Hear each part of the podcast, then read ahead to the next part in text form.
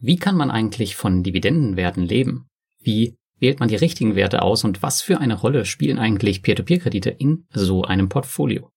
Das alles erzählt uns heute unser Gast Alex Fischer im Podcast Peer-to-Peer-Café. Er lebt, worüber er schreibt und reist dank Dividenden mit seiner Familie durch die Welt und erzählt uns ein bisschen was aus seinem Alltag. Für all diejenigen, die den Podcast nun auf YouTube aufgerufen haben, ihr könnt euch zurücklehnen und den Worten lauschen oder über die Timestamps zu den Stellen springen, die euch interessieren. Zu sehen gibt's hier nichts, aber dafür ordentlich was auf die Ohren. Viel Spaß!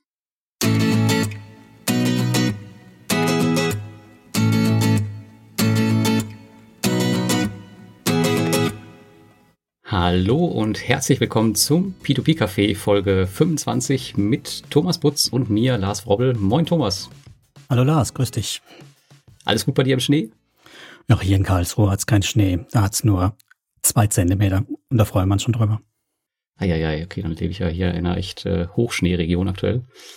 Aber gut, aber wir haben heute auch noch einen Gast dabei und zwar den Alex Fischer, aber nicht der mit dem Schal und den Immobilien, sondern der mit den Aktien, was auch heute das äh, führende Thema sein wird. Moin Alex.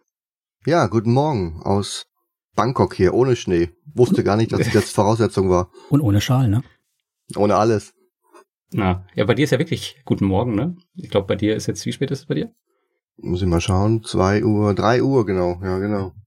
Eieiei. Nachts. Ein super Einsatz.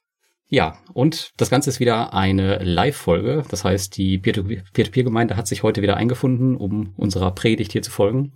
Wenn es also Fragen an Alex oder uns gibt, dann schreibt sie einfach in den Telegram-Chat und taggt uns bitte, dass wir das so ein bisschen mitverfolgen können. Und bevor es gleich mit dem Inhalt losgeht, haben wir wieder den Felix mit dabei für unsere Umfrage. Moin Felix. Hallo, grüß euch.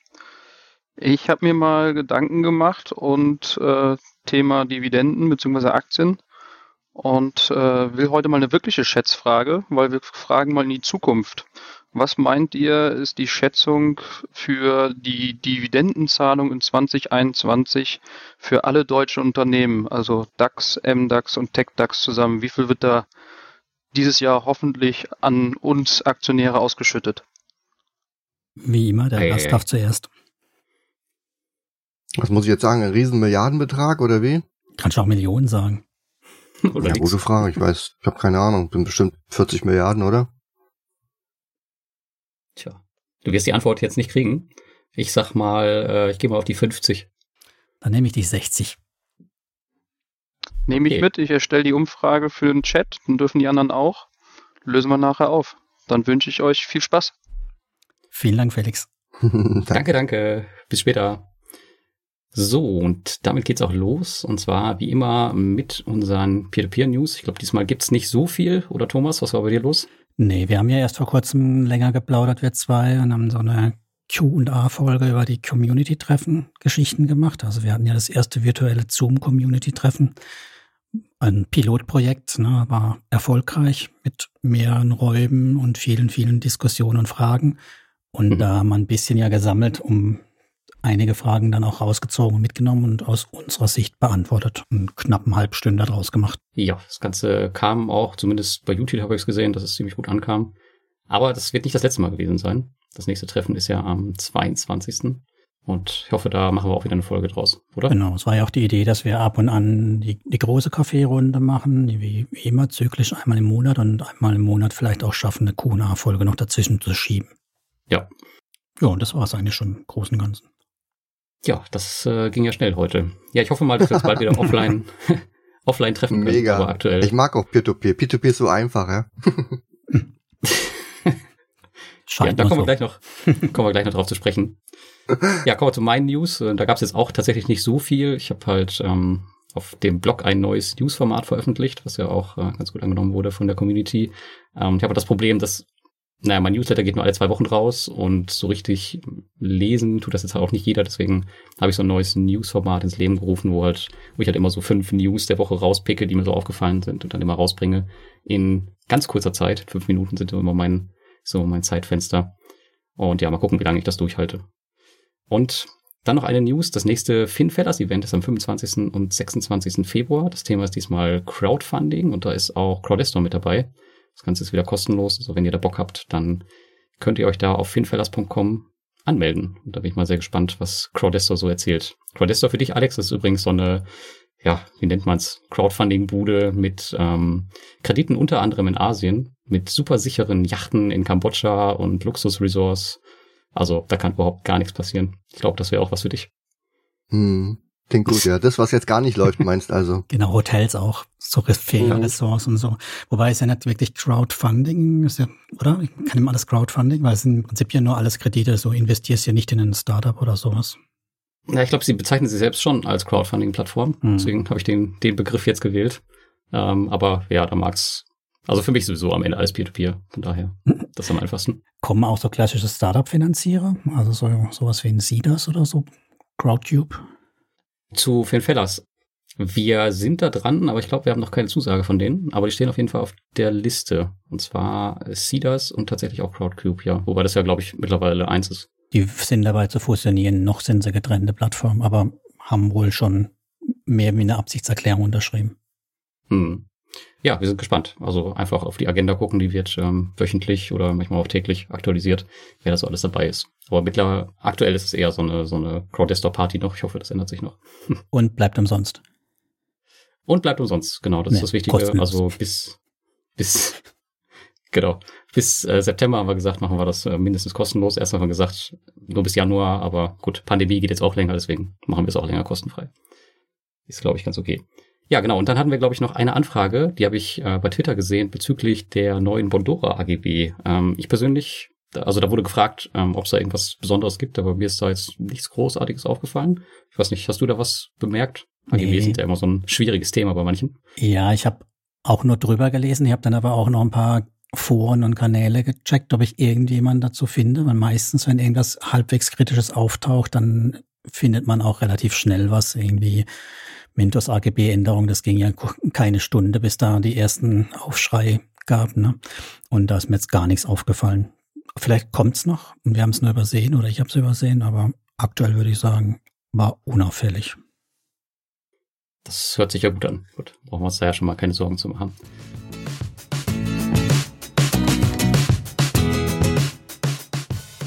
Und bevor es weitergeht, ein kleiner Gruß von unserem Sponsor Estate Guru. Estate Guru ist die Plattform unserer Wahl, wenn es darum geht, in Immobilien zu investieren. Thomas und ich sind schon seit Jahren zufriedene Anleger auf der Immobilienplattform, die nun mit großen Schritten auf die 100.000 Investoren zugeht und immer weiter expandiert. Im letzten Jahr startete man auch in Deutschland und damit kannst du nun beispielsweise über eine estnische Gesellschaft in deutsche Immobilien investieren zu einem Zinssatz, den du hierzulande nicht bekommen wirst. Wenn du mehr Informationen zu Estate Guru haben möchtest, dann schau doch mal in die Show Notes des Podcasts. Und nun geht es weiter mit dem P2P-Café. Gut, damit bin äh, ich auch durch. Und dann würde ich mal sagen, kommen wir direkt zu unserem Gast, zu dem Alex. Ähm, Alex, jetzt kennt dich wahrscheinlich nicht alle hier im, äh, im Peer-to-Peer-Channel. Vielleicht erzählst du mal so ein bisschen was über dich, was du so getrieben hast und warum du eigentlich in Thailand bist. Ja, ich bin eigentlich auch durch, aber jetzt hast du ja noch eine Frage gestellt, dann ähm, beantworte ich die noch mal schnell. Ähm, ja, ich bin seit 2009 Finanzblogger und habe mich da mittlerweile auf das Thema Dividendenstrategien, also ertragsorientierte Strategien äh, ausgerichtet. Und ja, nebenbei machen wir noch zusammen ein paar Bücher und Hörbücher. Ich habe noch ein paar eigene Projekte, also ich bin eigentlich rein online organisiert mit verschiedenen Projekten und seit 2018 äh, ist es jetzt so gewesen, dass wir uns in Deutschland abgemeldet haben und auf Reisen gegangen sind. Also dauerhaftes Reisen, ich, meine Frau und meine Tochter und ich. Ich muss ja mal als letztes. Ähm, und ja, jetzt sind wir aktuell nach Thailand geflüchtet, weil es einfach hier ein bisschen wärmer ist. Und hier gibt's anscheinend auch kein Corona, also ja, hier lässt sich aushalten. Wir waren hier schon im ersten Lockdown und wollen jetzt auch die Zeit erstmal verbringen, bis man so schön sagt, bis nach Corona, wann noch immer das ist. Bald. Ja, auf jeden Fall. Jetzt hast du gesagt, du bist seit 2009 Finanzblogger. Ähm, das ist ja echt schon eine krass lange Zeit. Also ich weiß gar nicht, ob ich 2009 schon irgendwelche Blogs gelesen habe. Ähm, ich wusste gar nicht, dass da schon schon Blogs überhaupt Computer gab, gab oder? Also naja, die gab es schon, Internet. aber Finanzblogs. da bist du ja einer der ersten gewesen, oder? Äh, der Tim Schäfer, weiß ich noch, der hat 2008 gestartet Und 2009, ähm, also ich war jetzt nicht der Zweite, damals gab es noch zwei, drei andere. Aber heute aktiv ist da, glaube ich, nur noch der Tim Schäfer ähm, und ich. Und danach kommen auch noch mal ein paar Unbekannte mhm. halt. Nichts Großes. jetzt, jetzt würde mich mal interessieren, aus deiner Sicht von damals zu heute, ähm, was hat sich so getan in der Finanzblogger-Szene, wenn du das mit damals vergleichst? Oder mit vielleicht in den ersten drei, vier Jahren? Ja, früher war das so, da war das so ein bisschen Tagebuch-Posting, sage ich mal. Ne? Da hat man seine eigenen ähm, Fortschritte irgendwie so ein bisschen dokumentiert. Das ist heute zwar irgendwie manchmal auch noch so, aber ähm, wenn ich solche Blogs sehe, dann weiß ich in der Regel, dass die meist nach sechs Monaten wieder verschwinden, weil da einfach die Konkurrenz, also Konkurrenz ist vielleicht das falsche Wort, aber man erhofft sich ja mit so einem Projekt schon irgendwas. Und in der Masse fällt man heute einfach nicht mehr auf, wenn man nicht ein bestimmtes Konzept hat oder wirklich in der Breite sich aufstellt und, und wirklich offen nach außen geht. Dann geht man unter und dann verliert man meist schnell die Motivation an so einem Projekt. Und ansonsten gibt's ja momentan, glaube ich, ganz viel auf Instagram. Also Insta-Blogger nennen sich die oder weiß nicht, ob nennt man die Blogger oder Insta. Naja, wie auch immer, Instagram. Ähm, das ist auch ein, ja, Instafluencer, auch ein gutes Wort, ja. Ist auch ein, äh, ein Unterschied, ob du Instagram-Content machst oder weiß nicht, ob es bei TikTok aus was auch gibt, keine Ahnung. Bin ich schon zu alt für. Weil beim Bloggen ist es schon so ein bisschen anders, ähm, auch wieder wie bei YouTuber, ne? Und, und du, Lars, bist ja jemand, der in der Breite fast alles abdeckt. Also ich halte mich dann noch zurück, ich konzentriere mich da wirklich aufs Bloggen, Instagram mache ich nebenbei. Und YouTube ist bei mir nur, äh, dass ich meine Artikel vorlese, also mehr mache ich da auch nicht. Hm. Und das war früher alles ein bisschen anders. Da konnte man einfach rausgehen und sofort hast du Leute gehabt, ähm, die, die dir folgen. Da war das auch noch nicht so mit den ganzen, mit dem Geld verdienen, so, weißt du, da gab es nicht viel Möglichkeiten, Geld zu verdienen, ja. Da hast du einfach wahrscheinlich Google-Werbung draufgelegt und dann ähm, war das erledigt, ja. Ja. Du meinst, heute ist der Fokus klar auf dem Geld verdienen bei den ganzen Bloggern? Also ich würde mal schon sagen, bei den meisten, die Projekte starten, sie sagen dann natürlich zwar, das ist ihr Hobby und sie wollen nach außen hin so ein bisschen, ähm, sagen wir mal, ihr Thema dokumentieren, aber du siehst oft, ähm, dass die Motivation rein Geld getrieben ist und deswegen verschwinden auch viele nach, nach einem kurzen Zeitraum, weil sie oft ohne Konzept oder ja, ohne wirkliche langfristige Idee dahinter sind. Meine, wenn ich jetzt einen Blog starte, Peer-to-Peer-Blog, ja, nehmen wir mal an, und man braucht mal irgendwas Neues, dass man mal den Danken, den Gedanken des Peer-to-Peer mal neu denkt zum Beispiel, dann könnte man jetzt anfangen, was ist Mintos, was Bondora, was Peer-to-Peer, ne? Dann hast du deine fünf bis zehn mhm. äh, Artikel und dann, hm, dann guckst du, okay, 50 Leute haben das gelesen, ja, 100 wären besser, verdient hast du auch nichts. Und dann fällt äh, dir die Motivation, einfach den elften oder den zwölften Artikel zu machen und dann schläft das wieder ein. Was hat dich so lange bei der Stange gehalten? Am Anfang hast du ja auch kein Geld verdient, oder? Äh, das stimmt. Ich habe äh, anderweitig mein Geld verdient und habe ähm, mit ähm, Sportwetten zum Beispiel Fußballforen, also mit äh, Webseiten, die ein ganz anderes Thema bespielen, mein Geld verdient. Und dadurch, dass ich damit gut Geld verdient habe, musste ich es ja irgendwie anlegen. Und da dachte ich mir, machst du zumindest für diese Sache mal so einen Blog und beschreibst es mal ein bisschen. Und mein, mein, mein Blog hat sich seitdem auch oft gewandelt. Ich glaube, das ist zum drei oder vier Mal schon. Und seit 2015 bin ich jetzt auf das Thema Dividendenstrategie und ähm, versuche auch keine anderen Themen ähm, dort mehr unterzubringen. Und früher ging es wirklich darum, wie man Depot aufbaut, wie man Struktur reinbringt, wie man Geld spart und die Einnahmen steigert. Sowas habe ich früher gemacht. Hm. Und nachdem ich das alles wie, wie, wie, wie bei, beim Computerspiel alles durchgespielt habe, die ganzen Levels, äh, habe ich dann mit dem, mit dem nächsten Programm praktisch angefangen, ja. Das ist ja auch so ein bisschen, naja, das zeichnet ja auch deinen dein Lebensweg, ne? Also du hast das ja, das ja quasi über das geschrieben, was du auch selbst gelebt hast. Das heißt, du warst ja auch mal Angestellter, hast eine Menge Geld zurückgelegt, bis es dann irgendwann gereicht hat, um davon zu leben, oder? Ja, genau. Also bei mir stehen immer die, die Cashflows im Vordergrund, gar nicht mal so die Höhe des Vermögens. Weil du, Lars, könntest ja auch eine Million haben und dann legst du die bei der Sparkasse an und musst denen noch Geld geben mit Negativzinsen. Und ein anderer hat äh, wie der Thomas eine Million und legt die bei Peer-to-Peer -Peer an und kommt dann auf 6% oder 10% netto, je nachdem. Ähm, das macht einfach einen riesen Unterschied aus und deswegen sind für mich die Erträge wichtig aus den ganzen Einkommensquellen, die ich mir geschaffen habe. Und solange das dort immer solide, äh, kontinuierlich steigt, auf Jahressicht gesehen, bin ich eigentlich zufrieden. Also mehr, mehr braucht man nicht. Hm. Ja, ist super. Endlich mal jemand, der auch ein bisschen Cashflow-orientiert unterwegs ist. Die meisten Gäste, die wir hier haben, sind das ja eher nicht. Die setzen ja eher auf die auf die Werte, die halt ein bisschen schneller wachsen und nicht diese recht langweiligen Werte, die, denen du halt folgst. Und ähm, ja, das ist ja auch ein gängiger Einwand bei diesen, bei dieser Cashflow-Strategie das, oder bei den Dividendenwerten an sich, dass die Werte relativ schlecht sind in Bezug auf das Wachstum, oder? Oder was sagst du dazu? Naja, ich habe auch Dividendenwerte, die wachsen 10, 15, 18 Prozent mit ihren Dividenden jedes Jahr. Also man findet auch bei Dividendenwerten durchaus Wachstum, aber ja, es ist so oft, wenn jemand ein Haus kauft, weißt du, irgendein im, im Schnee eingehülltes Haus für 500.000, also so ein Eck, Eckhaus oder Reihenhaus oder was da alles so Schönes gibt, ähm, dann steht es zwar da, ist 500.000 wert und wenn du dann nach einem halben Jahr reinguckst bei Immo Scout, ist es auf einmal 700.000 wert, aber für dich in deinem Alltag, wo du Cashflow brauchst, ändert sich nichts. Das Haus, egal wie viel es wert ist, ob 500.000 oder eine Million, es spart dir immer nur eine Miete, die du jetzt nicht woanders zahlen musst. Ja, und wenn ich aber Assets habe, die mir Erträge ausschütten, dann ist es so, bei 500.000, sagen wir mal, schütten sie mir im Wert von einer Miete aus. Und wenn der Wert sich erhöht auf eine Million, dann ist es ja so, dass die Dividenden ja sich auch erhöhen. Dann würden sie mir dann irgendwann im Wert von zwei Mieten ausschütten. Und deswegen finde ich eigentlich das Thema mit den Dividenden oder überhaupt mit ertragsorientierten Assets so spannend, weil man sich A in der Breite so weit wirklich diversifizieren kann, und trotzdem eigentlich solide Einkommensströme sich aufbauen kann. Aber du könntest natürlich durchaus auch einen Teil deiner, wenn jetzt über Growth-Aktien reden, ja auch verkaufen einfach, ne? Ich glaube, das war ja auch so eine Strategie vom Finanzrocker zu sagen, ich, Dividend ist das eine, aber ich will auch Growth haben und die verkaufe ich dann halt einfach. Dann habe ich auch Cash.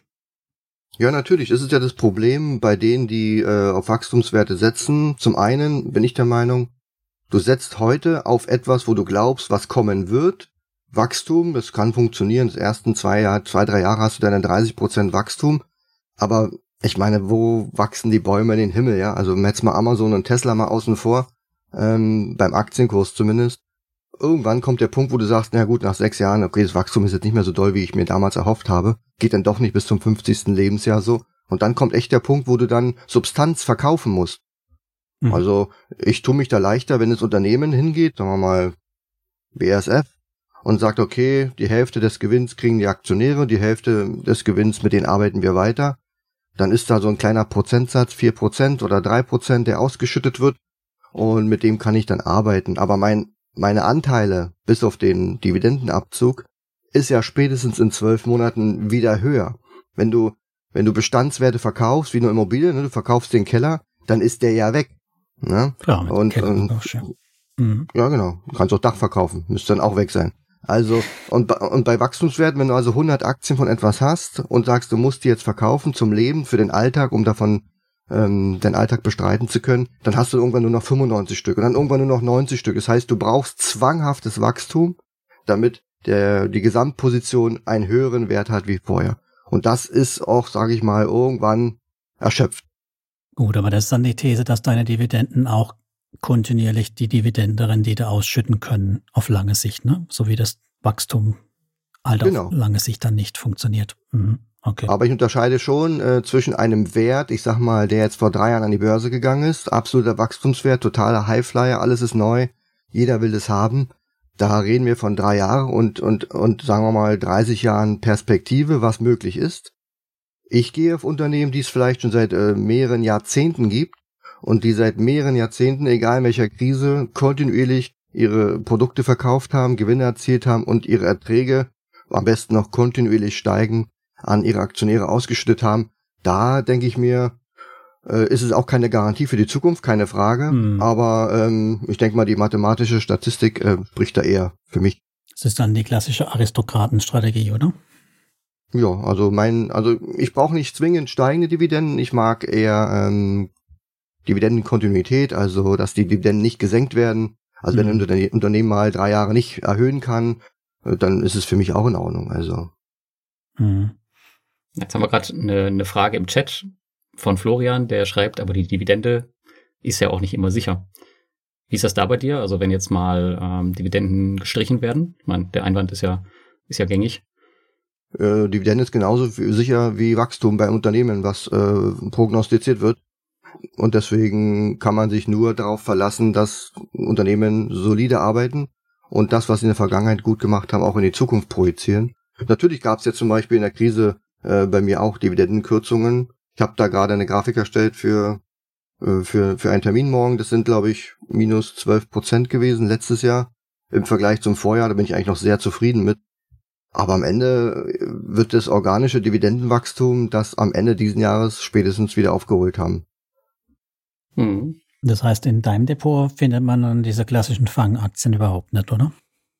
Korrekt. Also ich habe bei mir nichts mit Amazon, Google, was gibt's noch? Tesla, Facebook. Tesla. Netflix. Genau. Man muss es ja auch mal so sehen. Äh, ein Unternehmen beteiligt einen Aktionär an seinem Gewinn und schüttet einen adäquaten Anteil als Dividende aus. Äh, wer das nicht macht, der ist in meinen Augen ja dann noch nicht so dividendenaktionärsfreundlich. Google zum Beispiel hat ja verschiedene Shares ausgegeben, also verschiedene Aktiengattungen, mhm. äh, bei denen praktisch die, die Anteilseigner gar kein Stimmrecht mehr haben. Also da zeigt, zeigen sie ja auch, was sie von Aktionären halten. Also warum soll ich mich an einem Unternehmen beteiligen, was so unfriendly mir gegenüber ist, ja. Also ich bin ja kein Böser oder so, ich mag's ja auch harmonisch. Hast du Microsoft in deinem Depot? Ähm, aktuell nicht. Ähm, ich hätte sie im Depot, aber da sind sie mir einfach nicht attraktiv genug äh, bisher gewesen, dass ich da mal irgendwie den Fuß in die Tür gekriegt habe. Okay. Weil die Vereine haben ja in den letzten Jahren quasi beides in sich vereinigt, ne? Starken genau, Wachstum. Apple ja auch. Apple, glaube ich, zahlt ja auch seit einigen Jahren Ach, ähm, okay. Dividende. Genau. Hm. Ja, das ist da nicht viel, vor allem bei dem Cash, äh, worauf sie sitzen, ähm, ist nicht so viel. Und sowas wie Berkshire hast du dann natürlich auch nicht, weil die haben zahlen ja überhaupt keine Dividende, ne? Genau, finde ich auch so lustig. Alle äh, reden mal von, von Warren Buffett und wie toll er ist und äh, der Dividendenkönig und so weiter, aber selber zahlt er keine aus, weißt du? Das ist ja schon geizig. Ja, musst halt äh, realisieren, über verkaufen, ne? Ja, genau. hm. So, jetzt haben wir hier zwei Kommentare im Chat. Ähm, der Mario schreibt, ich stehe auf Dividenden, aber leider 2020 fast alle gekürzt. Das zum Thema Cashflow. Und äh, der Felix schreibt noch, liebe Grüße an Disney. Also es kommt natürlich auch mal darauf an, wie man sein Depot aufstellt. Ne? Also ich habe, glaube ich, vier Dividendenkürzungen gehabt. Drei sind wieder da, bis auf Disney, die habe ich auch. Ähm, wie sieht's da bei dir im Portfolio aus? Ja, ich habe Disney sogar vor Corona noch äh, meinen Bestand vervierfacht ähm, also in dem, in dem Jahr davor. Aber ich bin trotzdem sehr zufrieden, weil die Aktie steht auf Allzeithoch. Das sind andere Voraussetzungen. Da hat zumindest der Kurs funktioniert, nicht die Dividende. Aber Disney hat vorher auch nicht viel Dividende gezahlt. Ich glaube, die Dividendenrendite war bei 1,2 Prozent oder so. Also da fehlt mir auch nichts ähm, in, in Euro gesehen. Im Gegenteil, die Performance war im Aktienkurs um, um vieles größer. Es waren ja viele Jahresdividenden, die, die der Kurs praktisch gewonnen hat. Äh, bei mir gab es jetzt nicht so viel. Also Shell hat gekürzt, dann habe ich, glaube ich, vier Streichungen. Also wie gesagt, in Summe waren es 12 Prozent ähm, vom Dividendenertrag aus dem Vorjahr. Ähm, dafür habe ich aber die Chance genutzt und habe, glaube ich, 37 oder 35 neue Werte gekauft. Also neue ähm, Werte aufgenommen oder bestehende aufgestockt. Das ist dann bei mir praktisch ein, ein, ein, ein Kauf. Und die Dividenden werden jetzt in diesem Jahr fließen. Und bis jetzt haben alle wieder ihre Dividende eingesetzt. Am lustigsten fand ich die Versicherungen aus England. Die haben ja, weil der Versicherungsbund gesagt hat, äh, jetzt Corona, jetzt alles schlimm, wir müssen die Dividende streichen und da haben die sowieso eine, eine Vorgabe gemacht und haben die gesagt, ja, okay, dann halten wir uns alle mal da dran.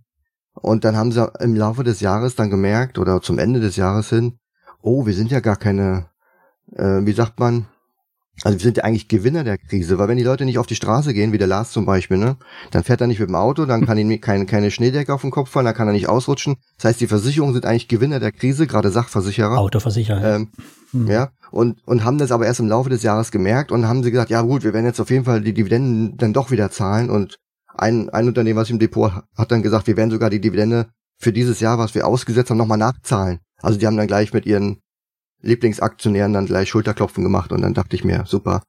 Und in der Tat, ähm, ich glaube, Unternehmen, die, die, wie du sagst, fast alle Dividenden wurden gekürzt. Ich glaube, dann waren es auch Unternehmen, die wahrscheinlich schon vor dem, vor Corona ähm, hohe Dividendenrenditen hatten, bei gleichzeitig hohen Schulden. Sowas kann ich mir vorstellen. Oder Shell, Fatui kann auch sein. Shell ist ein klassisches Beispiel, dass sie eigentlich schon zu lange von der Substanz gezehrt haben. Ne? Hm, ja, es kommt auf die Jahre an. Ähm, seit 2014 war es sicherlich ein bisschen enger, das ist richtig. Aber ansonsten haben die es eigentlich gut gemacht und ähm, ist, also in der Spitze damals waren wir, glaube ich, beim 400% Payout Ratio. Kann man mal machen, ja. aber, äh, also länger meine ich auch die gesund. letzten Jahre, zumindest mal zu denen, ja. da war die Dividendenkürzung notwendig. Mein Exxon ist doch jetzt genauso auf Spitz, auf, ne, die sind ja eigentlich auch so, dass sie ungesunde Dividende zahlen, ne? Richtig, das sind viele, äh, die noch am, am Limit sind. Aber du musst dir überlegen, da sind so viele Investoren, gerade in, Amer in Amerika sind ja 50 Prozent Aktionäre. Da hängen so viele Menschen dran, die an dieser Dividende partizipieren. Da muss ich sagen, da finde ich es von so einem Unternehmen auch gut, mit ein bisschen Voraussicht zu schauen, zu sagen, du pass auf, die Nachfrage steigt wieder, Covid ist ja äh, bei Zeiten auch wieder weg. Bevor wir jetzt wegen einem Jahr die Dividende kürzen oder streichen, ziehen wir es vielleicht mal zwei Jahre durch. Hm. Und die Cashflows werden gerade bei den Ölwerten, also die werden wirklich sehr, sehr stark steigen, weil die Kapazitäten sind einfach komplett runtergefahren worden. Und der Ölpreis wird dann auch auf neue Höhen steigen müssen, wenn alles wieder ans Laufen kommt. Das ist eine kleine Wette, ne? Ja, genau. Wie mit Wachstum. hm, richtig. Ja. Ich habe die auch aber, nachgekauft, aber das, die Ölwerte. Aber das, Poten genau, aber das Potenzial, weißt du, du kannst ja sagen, in welcher Phase der Krise befinden wir uns. Und ähm, da kann man sagen, wir sind praktisch am Boden, wobei wir jetzt da auch nicht mehr sind, die haben sich schon gut erholt, aber das Potenzial ist auch mindestens bei 40 bis 50 Prozent. Und das hast du halt oft nicht bei Werten, wo du sagst, guck mal, bei Tesla, ja, da würde ich jetzt nicht sagen, die haben jetzt noch ein Potenzial von 50 Prozent, da wird, da redet man seit Jahren, die sind am Limit, ja. ja also da ist es wirklich schwer, schwer einzuschätzen. Das ist ja auch, ich glaube, über Tesla muss man nicht reden, weil das ist ja eher so ein, so ein, ja, fast wie eine Kirche, ne? Also das ist, glaube ich, das ist einfach nicht rational zu fassen. Ja, genau. Amazon das, ja auch, ne? Also. Amazon, die haben ja auch wirklich ein, ein Business, wo Geld rumkommt. Also ich glaube auch dieser KGV und so, der ist gar nicht so abartig hoch. Also gerade im Vergleich zu Tesla. Also da ist ja noch ein bisschen mehr mit der AWS und so. Die haben ja auch noch ein bisschen Ecken, wo sie spielen können. Ich finde Amazon ist nicht ganz so heiß. Also nicht so heiß wie ein Tesla. Oder jetzt Wasserstoff. Ja. Ich glaube, Tesla, weiß nicht, verdienen die schon Geld oder so, oder? Ja, also mit ihren CO2-Emissionen sind sie sogar im Plus. Und mit Bitcoin machen sie jetzt ganz viel, habe ich gelesen. Die machen wahrscheinlich da jetzt viel mehr Gewinn als mit den Autos. Wenn der Kurs des Bitcoins sich weiter so entwickelt, dann ja. Ansonsten äh, geht es natürlich rasant runter. Naja, klar. Bitcoin wäre schon schön, wenn es so weitergeht. Ich habe heute die 1100% Rendite geknackt. Ähm, das ist dann schon schön zu sehen. Hast du nicht bei Aber 50, bei, bei, bei 50 Prozent, nee, nee, bei 100 Prozent die Hälfte deiner Position erstmal einen, einen Gewinn gesichert? Macht man doch so. Nein, habe ich nicht gemacht. Also ich habe noch nie einen, einen Teil eines Bitcoins äh, verkauft. Also noch, noch nie. Ja, weil du nicht weißt, dass man auch Bruchstücke verkaufen kann. genau, genau so ist es. Nochmal zurück zu den Dividenden. Ähm, was, was mir aufgefallen ist, gerade in der Krise, ist, ähm, dass es eine hohe Diskrepanz zwischen deutschen und den US-Werten gab. Also ich habe das Gefühl, viele von den deutschen Werten, die haben, oder viele von den deutschen Unternehmen, die haben gesagt, wir streichen jetzt erstmal die Dividende, weil wir nicht wissen, was passiert, während die US-Werte ähm, schon versucht haben, weiterzuzahlen. Wie, wie siehst du das Thema? Also sind, also für dich ist das ja, ja schon wichtig, dass die Dividende auch weitergezahlt wird. Siehst du das kritisch ähm, bei den deutschen Werten? Setzt du da lieber dann auf US-Werte und sagst, na, sowas, sowas, was direkt die Dividende streikt, sobald mal ein Lüftchen aufkommt, ähm, das streiche ich dann sofort aus meinem Depot oder was, ähm, wie gehst du davor? In der Tat, es ist wirklich so und es ist aber vor Corona schon gewesen. Also da kannst du dir Unternehmen angucken wie Daimler zum Beispiel, ähm, die es da wirklich nicht schaffen, da mal fünf Cent draufzupacken, kontinuierlich durchzuzahlen. Sobald wirklich was passiert, irgendwo draußen, erste Schneefall, Blätter fallen vom Himmel, äh, wird da die Dividende gestrichen und gekürzt, wenig Kontinuität im Vergleich. Und ich glaube, das war in Europa teilweise 30 bis 40 Prozent und in Amerika nur 12 oder 15. Ich habe es in irgendeinem Artikel mal geschrieben, ähm, aber ich habe es jetzt nicht auswendig im Kopf. Äh, das ist schon äh, signifikant, ja. Das ist einfach eine andere Aktionärskultur, also nicht nur von den von den Aktionären selber, sondern auch von den Unternehmen, die das seit Jahrzehnten leben in Amerika einfach anders. Und in Deutschland, meine, wir haben 8% oder 11% Aktionäre mit, mit den Fondsanteil Anteilseignern, da ist jetzt auch nicht so wild, weißt du, wenn man da so ein bisschen was kürzt und so. Und es gab natürlich noch das Thema, dass ja, ich glaube, Banken durften gar keine ausschütten und ähm, Adidas hat ja auch ziemlich Schläge eingesteckt, weil sie zum einen Kurzarbeiter und Staatshilfen genommen haben und zum anderen Dividenden ausgeschüttet. Ne? Also das ist halt auch, mm, das kann man. Also Adidas hat alles falsch gemacht, was man falsch machen konnte. Sie, sobald die, die Regierung gesagt hat, man darf jetzt zum Beispiel, ähm, was war mit den, mit den Mieten war das doch, Mieten darf man Stunden, genau. ja. Da haben die gesagt, hey, wir sind die Ersten, wir sind ja im DAX bei Adidas als Erste, müssen wir auch als Erste anfangen. Da haben sie auch einen riesen Shit, äh, Shitstorm bekommen. Ähm, und dann vergleichst du mal mit Nike, Und Nike mhm. hat, äh, hat einfach ganz normal weiter Dividende gezahlt. Die zahlen ja auch quartärlich. Die hatten bestimmt die gleichen Probleme, kann ich mir vorstellen. Die Stores waren zu und so weiter. Aber komisch, die haben das, also bei Nike merkst du nichts, ja, dass da irgendwie Probleme aufgekommen sind. Und bei Adidas hast du das Gefühl, das Unternehmen gibt's nächste Woche schon gar nicht mehr, ja. So schlimm muss es gewesen sein bei denen. Ja, und Nike steht ja jetzt im Online-Geschäft, glaube ich, auch besser da, oder? Wie Adidas? Zumindest war das die Wahrnehmung, die ich hatte. Ja, da kam jetzt vor paar Tagen, glaube ich, ähm, kam die Quartalzahlen, die waren gut. Also die Blende wurde auch wieder angehoben. Ist ja nicht, ist ja nicht nur, dass sie nicht gesenkt haben, sondern mhm. sie haben sie auch noch eiskalt angehoben. Und spätestens, wenn ich wieder, ähm, wenn ich den Markt als kaufenswert betrachte und dann der Meinung bin, ich brauche jetzt einen, einen Kandidaten, dann fällt dir das auf. Dann guckst du nämlich, also ich zumindest, wie haben sich Unternehmen in Krisen oder in gewissen Marktphasen verhalten. Also Adidas wird bei mir da keine große Leuchte mehr äh, auf dem Display erscheinen, ja. Sondern da werde ich sagen, na komm, also Adidas Nee, muss ich nicht haben. Also bringt ja auch nichts. Puma ist doch der neueste heiße Scheiß, oder? Zumindest Ach, die, Puma. die Influencer rennen doch jetzt alle mit Puma rum. Lassen sich Ja. Ähm, Keine ich Ahnung. Glaub, ich, bin, ich bin auch über 40, du hast also trau keinem über 40. Auch über 40, ja. Deutlich, ja. ja. Da trägt man keine Sportklamotten mehr. Nee, da hat man keine Ahnung mehr, was die jungen Leute so tragen an Sportklamotten. Also deine Tochter ist noch zu jung und äh, mein Sohn auch noch ein bisschen und daher würde ich da mal ganz vorsichtig sein. Er ist ja voll irre. Wir sind ja hier nach Thailand gekommen, haben einen Neoprenanzug mitgenommen. Das musst du immer reinziehen, ja. Den trägst du den ganzen Tag, Neoprenanzug ich trage den den ganzen Tag, ja. Das Thema, was er trägt, haben wir ja schon geklärt. Das müssen wir nicht vertiefen, Lars. Ja. Gut, dann würde ich mal sagen, vertiefen wir doch ein bisschen äh, Alex Strategie. Er hat ja jetzt gerade schon viel erzählt und ähm, ich würde ganz gerne mal darüber sprechen, wie du überhaupt zu deinen Aktien kommst. Es hat sich ja in deinem Leben auch eine Strategie gebildet, die du ja auch über deinen Blog äh, verkaufst. Kannst du da ein bisschen mehr drüber erzählen, bevor wir dann da ein bisschen tiefer reingehen? Also ich verkaufe praktisch eine, ähm, sage ich mal, unterstützende Strategie. Also wer nicht alleine vorm Rechner sitzen will, sondern praktisch vorselektierte Aktien haben möchte und wissen möchte, wann am Markt äh, ein guter Einstiegspunkt ist, dann ist das, was ich dort ähm, anbiete. Und es kostet, glaube ich, fünf Euro in der Woche. Und ähm, das ist durchaus hilfreich, wenn man selbst nicht so genau weiß, wie man vorgehen soll, wenn man keine eigene Strategie hat. Also bei mir war es immer so ein bisschen so wie bei dir, Lars, so der Easy Lars, ne, wenig tun, viel Rendite und keine Zeit verschwenden. Und äh, ich wollte nicht jeden Tag am Rechner sitzen und gucken, ah, 1000 Euro sind da, wo kann ich die investieren? Dann scrollst du dich nämlich durch irgendwelche Portale, durch irgendwelche Social Media. Irgendeiner schreit was von Tesla, der andere was von Facebook. Und dann äh, kaufst du doch wieder Adidas kurz vor der Dividendenstreichung. Ähm, da hatte ich irgendwie keinen Bock drauf. Sondern ich wollte wirklich einmal in der Woche mich hinsetzen, kurzen Überblick, was ist wichtig, wo stehen wir am Markt, und was kann man kaufen und was nicht. Und das ist sowas wie ein Ampelsystem. Und das habe ich mir praktisch gebaut, einmal für den Markt, der mir dann anzeigt, ist der Markt. Markt im Sinne von jetzt nicht DAX, sondern Markt im Sinne von meinen 400 größten Dividendenaktien, die ich beobachte. Also dann schon sowas wie der Dividenden MSCI World, sage ich mal, so in klein, light vielleicht. Äh, wenn der Markt kaufenswert ist, also die Ampelphase auf grün geht, dann setze ich mich an den Rechner und bin auch wirklich jeden Tag dran und suche mir die Werte raus und kaufe dann die Werte, die auch grün sind. Also wenn Adidas rot ist, dann kaufe ich die nicht. Und wenn BASF grün ist, dann gucke ich mir die an und versuche dann solche Werte mit einer hohen Dividendenkontinuität dann in diesem Zeitfenster, was vielleicht so zwei, drei Monate manchmal ist, ähm, wirklich kontinuierlich einzusammeln. Und wenn der Markt dann wieder neutral wird, also so wie jetzt, dass er sich in einem in einem Gebiet bewegt, wo man sagt, ja, Mai, also da drängt sich jetzt nichts auf, der Markt ist jetzt auch nicht günstig, der ist jetzt vielleicht auch äh, neutral oder ein bisschen teurer, dann mache ich nichts. Und das mache ich monatelang teilweise. Das heißt, ich sammle wirklich nur Cashflow, weil ich einfach der Meinung bin, es lohnt sich wirklich nur, wie im Supermarkt, sage ich immer, die Angebote zu kaufen, ne? so wie Lars ja auch macht. Ne? Der kauft ja nicht nur eine Rolle Toilettenpapier, der kauft ja gleich diese Pakete so links und rechts.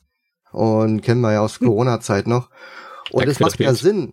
ja, und es macht, ja, wir sind ja ne, ohne Bild, wir müssen ja uns die Bilder schaffen. Ähm, es macht ja Sinn, wenn da steht, ähm, es gibt drei Dosen von irgendetwas zum Preis von einer, dass ich mir dann zehn Stück hole, weil die auch nicht schlecht werden.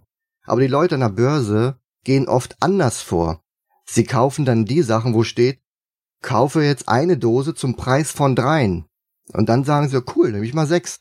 Ähm, und das ist so, an der Börse klappt das nicht. Im Supermarkt sind die Leute schon wirklich gut, da können die das schon, aber an der Börse können sie das noch nicht so gut. Und das habe ich für mich automatisiert. Einmal die Woche setze ich mich hin. Also klar, für meinen Blog bin ich sowieso jeden Tag dran, aber mit meinem eigenen Depot mache ich das in der Regel am Wochenende, schaue ich mir an, wie es so aussieht und dann entscheide ich da kurz und knapp und laufe eigentlich damit ganz gut. Wie viele hm. Phasen hattest du so Kaufphasen? Du hast schon 2009 angefangen, ne? Also das Verhältnis ist, ähm, naja, das System gibt's jetzt seit 2015 live. Ich habe das, ich hab das vorher äh, analog gemacht, aber halt mit ganz, ganz wenigen Werten. Ich glaube nur 30 Werten habe ich das gemacht, weil du natürlich, wenn du es analog machst, äh, das alles gar nicht so viel überwachen kannst. Aber ich sag mal so, auf eine Verkaufsphase kommen in der Regel drei Kauf Kaufphasen so im Schnitt. Also man kann praktisch häufiger am Markt kaufen und seltener mal auscashen.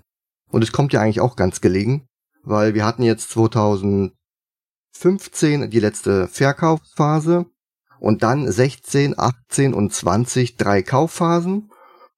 Es heißt jetzt nicht, dass automatisch jetzt die Verkaufsphase kommt, aber im Moment sieht es ganz gut aus, dass der Markt eher eine Übertreibungsphase oder in eine teurere Phase übergeht. Und dann werde ich auch beginnen, jetzt die ersten Werte schon mir mal anzuschauen und dann sicherlich auch mal mit Stoppkursen abzusichern und dann nochmal zu verkaufen. Also ich bin kein reiner Buy and Hold, sondern ich versuche wirklich teure Werte auch aus dem Depot zu schmeißen. McDonalds zum Beispiel äh, ist vor paar Tagen, ich weiß gar nicht genau wann, nee, paar Tagen schon länger her, äh, habe ich schon verkauft. Da ist mein Stopp ausgelöst worden, bin ich eigentlich ganz zufrieden. Seitdem hat die nie wieder dieses Hoch erreicht, wo ich verkauft habe. Mhm. Müsste ich nochmal gucken, aber habe ich jetzt nicht auswendig das, den Tag, aber ist schon ein paar Wochen her, aber ich zum Beispiel verkauft. Aber dann hast du ja eigentlich auch nur eine, fast das Schönwetter, aber zumindest mal einen relativ positiven Verlauf bisher erlebt, ne? bis auf unseren kurzen Corona-Aussetzer. Naja, an der Börse bin ich schon ein bisschen länger. Also an der Börse bin ich schon seit 2000. Da habe ich schon an, andere Aussätze erlebt. Also von Fukushima, Finanzkrise und, und, und. Da habe ich schon einiges mitgemacht. Aber ja, seit, seit ich auf Dividenden fokussiert bin, interessiert mich ja der Ertrag. Und das ist jetzt das erste Jahr, wo ich minus 12 Prozent praktisch ähm, mitnehmen musste. Ansonsten war das Wachstum schon stark. Also selbst 2019, mhm. es war mit das beste Jahr, ähm, hat sich, habe ich beim Dividendenwachstum 200 Prozent erzielt. Das klingt jetzt ein bisschen utopisch, aber es liegt daran, dass ich im Jahr davor, im Jahr 2018, äh, eine sehr hohe Cash-Quote hatte. Mein gesamtes Vermögen war 50 Prozent in Cash. Und ähm, dann kam Ende des Jahres 2018, mhm. genau, da hat ja Donald Trump gesagt, wir machen jetzt mal Handelskrieg. Krieg, sagt man. Und, und dann äh, ging der Markt perfekt runter. Das heißt, ähm, bei mir kam da alles dazu. Ich habe im März, Anfang des Jahres, sämtliche ETFs verkauft. Dann habe ich ja grundsätzlich meinen meinen Sparanteil, ähm, der seit 2016 angelaufen ist. Dann gab es noch eine Abfindung im Jahr 2018 bei meiner Frau. Also es hat sich so viel Geld angesammelt, dass ich dann auch schon einer, einer Kaufphase herbeigesehnt habe. Und ähm, dann konnte ich natürlich extrem viel investieren. Es war eine sehr, sehr schöne, intensive Zeit. War auch nur und das hat natürlich, das waren ja auch noch ein paar Monate, also das ein oder zwei Monate höchstens. Ne? Das waren acht Wochen. Ne? Acht Wochen, also genau. Ja, in meinem, bei meinem System waren es acht Wochen. Das war einmal bis äh, Ende äh, 2018 und Anfang 2019. Aber du, das reicht. Guck mal, wenn du, wenn du, wenn du acht Wochen zur Verfügung hast, du, da, da musst du nicht hetzen. Also acht Wochen ist echt viel Zeit. Das sind ja, ähm, muss man mal ausrechnen, wie viele Börsentage das sind. Du hast alle Zeit der Welt. Du kaufst nicht am Tief, aber du kaufst zumindest äh, zeitlich gesehen temporär an einem Markttief. Und ähm, ja, und dann hat's natürlich meine Dividendenerträge nach oben gepusht. Das da kann ich mit zwölf Prozent weniger am nächsten Tag auch nochmal leben. Und 2019 war ja dann auch das Jahr der Markterholung. Da hatte mein gesamtes Depot inklusive Dividenden um glaube 52 Prozent, muss ich mal gucken, hier habe ich hier gerade 51 Prozent, genau. Der DAX hat da 25 gemacht. Da war das auch ein Rekord, ja, für den DAX. Aber mhm, trotzdem konnte ich da zumindest, ja, den DAX und auch die Benchmark-Werte schlagen. Das ist mein mhm. eigentliches Ziel. Hm? Aber jetzt ist ja die, ähm, die historischen Zeitpunkte, das ist ja die eine Sache, aber die Unternehmensanalysen an sich, das ist ja nochmal eine andere. Ähm, wie gehst du da vor und auf was achtest du? Ich nehme an, du kaufst ja nicht also du schreibst es ja auch in deinen Dividendenannahmen, dass du es jetzt nicht, äh, dass du jetzt nicht einfach blind kaufst und davon abrätst. Das heißt, ich nehme mal an, du machst auch nochmal Analysen und schaust dir die Unternehmen genauer an. Aber wie genau gehst du da vor und wie viel Zeit kostet dich das Ganze? Also ich sag mal so, du musst es ja mal auf die Jahre sehen, ne? Wenn wir davon ausgehen, dass ich in den Kaufphasen jeden Tag am Rechner sitze und dann wirklich Aktien screene und mir überprüfe, was kann ich da machen, dann ist es mal acht Wochen intensiv, sitze ich da vorm Rechner und äh, kaufe dann wie im letzten Jahr zum Beispiel 37 Werte. Ähm, dann habe ich aber vielleicht ein oder zwei Jahre, wo der Markt nur neutral ist, wo ich gar nichts kaufe. Da gehe ich einmal die Woche ran und dann kaufe ich vielleicht mal fünf Werte im Jahr, weil es sich nicht anders was sich aufdrängt, sage ich mal, ja.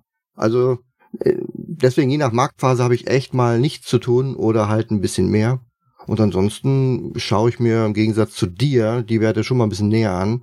Und ähm, ich habe mir ein Handout erstellt mit etlichen Punkten, die mich interessieren. Und die gehe ich dann einfach alle durch. Das sind so ein dreistufiges System. Am Anfang ist es so reine Selektierung. Ist es ein Wert, der für mich in Frage kommt? Also wenn er zum Beispiel aus Frankreich kommt mit einer hohen Quellensteuer oder aus der Türkei oder aus Russland, das sind so politisch äh, instabile Länder für mich, dann fliegt der Wert sofort raus. Oder zahlt er keine Dividende, wenn er jetzt Tesla steht, dann kommt, fliegt er auch raus. Also sind so verschiedene Ausschlusskriterien, die ich definiert habe. Und wer die überstanden hat, den gucke ich mir im zweiten Step an und dann ist es normale Kennzahlen, guckt man sich an, historisch ähm, die Dividendenzahlungen, wie waren die in Krisen, Kursverlauf guckt man sich an. Also ein paar Sachen, die einfach mal ähm, wichtig sind, wie wie Payout Ratio, wie Verschuldung ist wichtig. Da habe ich auch nicht immer alles richtig gemacht. Ich habe auch einen Wert, wo ich heute auch sah, wie konnte ich denn den kaufen? Da war ich halt ein bisschen aufgeregt, wahrscheinlich den Tag oder so, keine Ahnung. Ähm, aber ansonsten ist es bei mir auch eher die Ausnahme. Ja. Und im dritten Step gucke ich dann, also das Selektionskriterium passen, die, die Kennzahlen sind auch soweit in Ordnung, Geschäftsmodell, Verschuldung, alles passt. Und im dritten Step gucke ich dann, ist es denn heute jetzt kaufenswert? Oder kann es sein, dass sie vielleicht nochmal 15% an Wert verliert, weil da eine markante Kursmarke im Chart ist? Dann würde ich da versuchen, mit Kursalarm oder mit Limit Orders zu arbeiten. Oder ich kaufe die einfach. Weißt du, so wird Disney. Einfach kaufen. Weißt du, dann in dem Moment. Ja, bei manchen Aktien hast du dann, hast du schon Bedenken, ob das, ob das nochmal dahin kommt, wo du gerne möchtest. Ja, vielleicht mal gerade zur, zur, ähm, zur Klärung, was ist denn für dich eine markante Kursmarke? Also ich, ähm, ich sehe zwar auch die Charts und weiß ungefähr, was da so passiert, aber ich achte jetzt nicht persönlich auf, abgesehen vielleicht von dieser 200-Tageslinie, aber ansonsten achte ich da eigentlich auf, auf wenig. Also was ist da eine markante Kursmarke, wenn du auf sowas achtest? Naja, das sind zum Beispiel Marken, die entweder mehrmals angelaufen wurden. Ähm, ja, kann man natürlich jetzt kein, kein Beispiel zeigen hier, aber man, ich bin der langfristige Investor. Das heißt, ich gucke schon mal gar nicht auf kurzfristige Charts. Das ist auch so ein Hinweis für viele, die, die dann immer gerne buy and hold sind und ja, langfristig kaufen und für immer. Und dann gucken sie sich irgendwelche Tagescharts an oder und dann denke ich mir auch, ne, was bringt das denn jetzt? Ähm, ich gucke mir langfristige Charts an und wenn ich dann sehe, dass eine Aktie immer wieder bei 100 Dollar die letzten drei Jahre ähm, gedippt ist, vielleicht drei, vier Mal in verschiedenen Krisen und wir stehen jetzt bei 112, also weißt du, da, da ist mir klar, dass ich da bei 100 eine größere Position vielleicht kaufe und ähm, davor mich noch ein bisschen zurückhalte oder zumindest es beobachte, ja. Oder es gibt manchmal auch so Ranges, wo du sagst, die Aktie pendelt einfach schon seit Monaten zwischen 60 und, und 50 Euro, ja. Äh, dann kaufe ich die nicht bei 59, dann weiß ich doch, dass sie nochmal nach 50 geht, dann kaufe ich den da unten und also man muss auch ein bisschen Geduld mitbringen. Also ich muss jetzt nicht immer alles kaufen, weil man es kaufen muss und heute und jetzt ich habe schon so viel Erfahrung gesammelt in den letzten Jahren, dass ich weiß, äh, wenn man einfach nur wartet, dann kommt es schon, ja. Und wenn ich 37 Werte gekauft habe letztes Jahr, dann kannst du davon ausgehen, dass ich sie mir 70 angeguckt habe und eben, wie viel sind es dann, 33 nicht gekauft habe, ja. Also ungefähr. Weil ich sie hm. nicht bekommen habe, ne? Weil die eben nicht nochmal an die 100-Dollar-Marke gelaufen ist oder weil ich zu zögerlich war und so weiter. Na, ich denke mal, nach 21 Jahren an der Börse kannst du wahrscheinlich die Charts auch ganz gut lesen. Ich, bin jetzt nicht ganz so lange dabei, aber ähm, man, man erkennt ja schon, schon immer wieder Muster und ich denke mal, darauf achtest du dann auch. Ja, nur grob, genau. Also so Charttechnik, wie du sagst, damit so, so einzeichnen und irgendwelchen Indikatoren und sowas alles, das mache ich nicht. Also bei langfristigen Sachen braucht man das nicht. Was auch wichtig ist zum Beispiel, wenn ich jetzt eine US-Wert habe, ja, dann kommen die Leute und schauen dann immer und sagen, ja, bei 50 Dollar, äh, bei 50 Euro würde ich die kaufen. Hm. Aber der, der Chart in Euro sagt einfach nichts aus, weil man muss an eine Heimatbörse gucken, an eine Heimatwährung. Das heißt, ich muss den Chart in Dollar mir angucken, weil dort wird, wird der Kurs gemacht und dort ist vielleicht die 49 Dollar Marke extrem wichtig, äh, dass sie nochmal angelaufen wird oder dass sie erreicht wird oder was auch immer. Und wenn du das dann schaust, wo ist 49 Dollar in Euro, dann ist es 53 äh, Euro vielleicht und dann denkt man sich, na gut, da hilft dir die 50 Euro ja gar nichts. Also das ist immer ganz wichtig, immer an der Heimatbörse den, den Kursverlauf des Charts anzuschauen. Hm. Es, also für mich ist das halt gerade bei diesen, du hast eben gesagt, ich äh, analysiere Unternehmen nicht, mache ich tatsächlich eher selten, beziehungsweise gucke ich mir nicht viele Sachen an, bevor ich sie kaufe und klappt irgendwie trotzdem. Aber für mich ist es halt auch ein Zeitthema. Also ähm, ich habe ja beispielsweise angefangen auch mit Dividenden-ETFs, so wie du. Ähm, ich habe die jetzt auch noch im Portfolio. Ich habe sie ja noch nicht rausgeworfen. Du hast sie rausgeworfen. Aber für jemanden, der jetzt in Dividendenwerte investieren möchte und jetzt nicht so viel Zeit aufbringen möchte, wäre dann Dividenden-ETF nicht einfacher, als man den nicht einfach nimmt. Das Thema ist dann komplett durch. Ich meine, wenn man sich die Einzelwerte anschaut, dann muss man ja schon irgendwie ein bisschen Zeit mitbringen. Aber wenn man sich halt einen Dividenden-ETF kauft, na gut, dann kaufst du dir halt einen Dividenden-ETF. Ja, genau. Man muss halt überlegen, was einem wichtig ist. Ähm, man kann nicht alles haben. Also keinen Zeitaufwand, eine Überrendite am Markt, einen hohen Ertrag, am besten die höchsten Dividendenrendite und gleichzeitig noch ein Wachstum. Und ja, am Ende ist es bei mir so, äh, wie für dich mit Aktien oder mit Dividendenanalysen, äh, Aktienanalysen ist für, für mich so das Peer-to-Peer-Thema, weißt du? Ich will mich da auch nicht so wirklich reinfuchsen. Äh, äh, hm, das ist mir auch zu ja. komplex teilweise und zu kompliziert mit Aserbaidschan und irgendwo. Muss ich jetzt nicht haben. Ähm, aber. Kannst einfach kaufen. Ja, ja, genau, sage ich ja bei Aktien auch immer. Armenien. Ähm, und deswegen ist für mich eins wichtig. Ich möchte einen optimierten hohen Ertrag haben. Und den kann ich nur optimieren, indem ich mich selber drum kümmere. Das heißt, ich kaufe den DAX oder einen Index oder einen Dividenden-ETF, dann ist da immer Kraut und Rüben dabei. Sagen wir mal 50-50, ja, da ist auch Gutes dabei und nicht alles ist schlecht. Ähm, wenn ich das selber mache, dann ist bei mir natürlich nicht 100% alles in Ordnung, aber bei mir ist vielleicht 10% Kraut und Rüben und 90% ist solide. Du hast einen viel höheren Optimierungs, äh, ein viel höheres Optimierungspotenzial.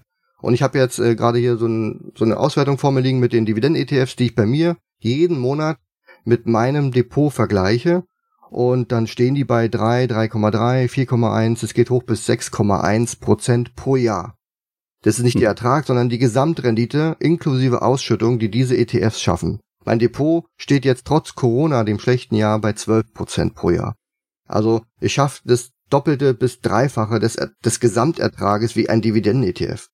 Und dann ist diese, diese Gebühr, die man ja da zahlt, ob nun Fondsgebühr oder ETF-Gebühr, die ist dann nur marginal. Wenn du da nochmal ein Prozent draufhaust oder 0,7, wird das auch nicht besser, wenn die jetzt nicht wäre, die Gebühr. Sondern es liegt einfach daran, dass ETFs nach, oder Fonds nach gewissen Kriterien investieren müssen und das halt nicht immer so von Vorteil ist, ja.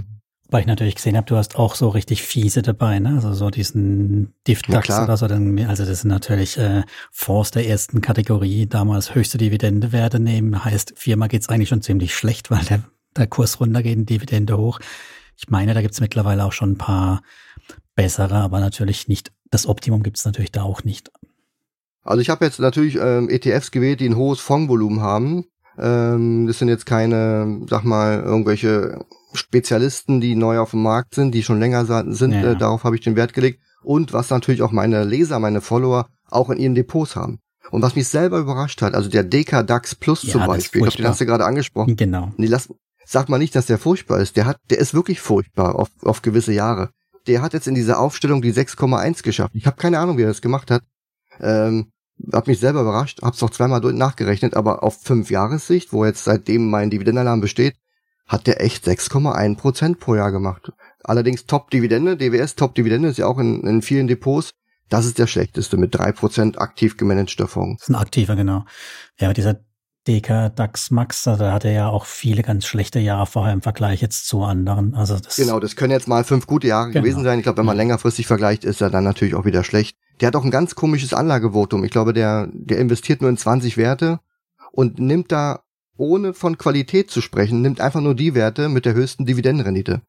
Genau. Und das ist mhm. irgendwie nicht so der nicht so der richtige Ansatz, äh, weil die, Dividende, die Dividendenrendite alleine sagt ja nichts aus. Also es ist kein Qualitätskriterium. Ähm, und das sieht man wahrscheinlich auch daran, dass der einfach auf langfristige Sicht dadurch schlecht abgeschlossen hat. Der hatte damals zum Beispiel noch, wie hießen die, äh, RWE oder und, und, und E.ON im Depot. Da haben die schon gesagt, wir kürzen die Dividende. Es gibt dieses Jahr keine. Und dann haben die die noch ein halbes Jahr dabei gehabt. Der Kurs ist abgeschmiert. Und ich denke mir, hau die doch raus. Nee, weil wir haben ja immer unseren Stichtag, ich sage jetzt mal den 31.12. und dann gucken wir erst. Nee. Weißt du, und damit machen sich ja selbst das Leben schwer. So wie, so wie andere hier noch Wirecard ewig noch ewig im, im DAX gelistet hatten, da Monate, Wochen lang. Und wo man sagt, ja gut, die sind raus, also runter vom Brett, mhm. ja. Ja, es gibt jetzt eine dritte Generation, wobei ich mich nicht tiefer mit beschäftigt habe, aber die haben wohl deutlich mehr Kriterien. Vielleicht Klar, für dich ist es nicht so interessant, du willst ja deine eigene Strategie weiterfahren, aber für Leute, die halt wirklich rein passiv dran wollen, könnte das nochmal ein Blick wert sein. Ja, natürlich. Guck mal, ähm, die Frage ist ja, wenn, wenn du sagst, wir nehmen jetzt mal den Durchschnitt hier, so die 4,5 Prozent, den die, den die geschafft haben in den letzten fünf Jahren. Oder nehmen wir mal vier, da kann man besser rechnen. Und ich habe zwölf geschafft. Das ist das Dreifache. Die Frage ist, ab wann bist du bereit, die Rendite zu verschenken? Also wann gehst du hin und sagst, jetzt nehme ich mir doch die Zeit, die ich ja eigentlich nicht nehmen wollte, mhm. und, und, und, und kümmere mich ein bisschen selber drin. Und durch das Optimieren schaffe ich es vielleicht von vier auf acht nur. Ja, dann hast du schon doppelt. Gesamtrendite doppelt. Und jetzt überleg mal, du hast nicht nur 13.570 Euro, sondern du hast vielleicht 700.000 Euro. Da ist ja wirklich jeder Prozentpunkt ist ja schon, keine Ahnung, habe jetzt keinen Taschenrechner, aber ist ja viel Geld. 7000. Ja, genau. Aber, aber du siehst, der Hebel ist einfach enorm.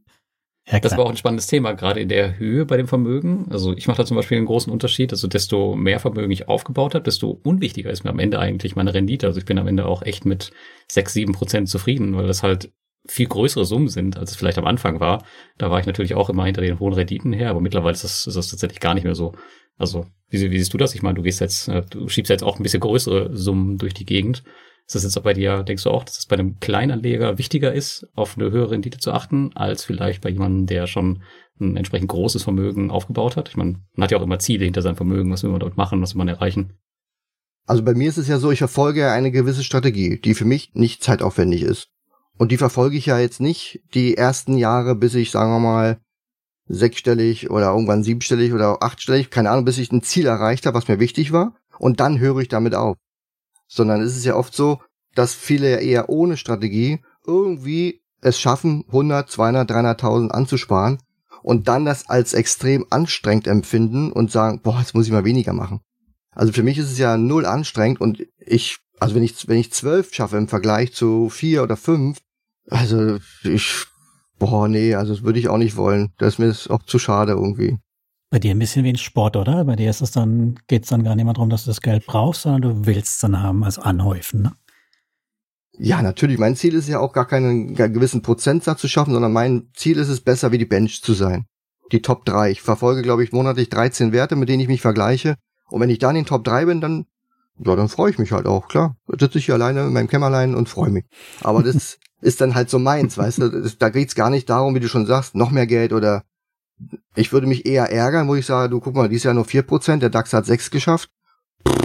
Und das auf Dauer, oh, da würde ich mir auch irgendwann mal einen Indexfonds hinlegen und sagen, wenigstens das will ich mal schaffen, ja. Aber die meisten schaffen ja noch nicht mal die durchschnittliche Marktrendite. Das ist ja das Verrückte, ja. Hm. Wie hältst du es dann mit Diversifikation? Hast du dann irgendwie deine Branchen oder Länder oder Regionen diversifiziert oder ist dir das alles völlig egal?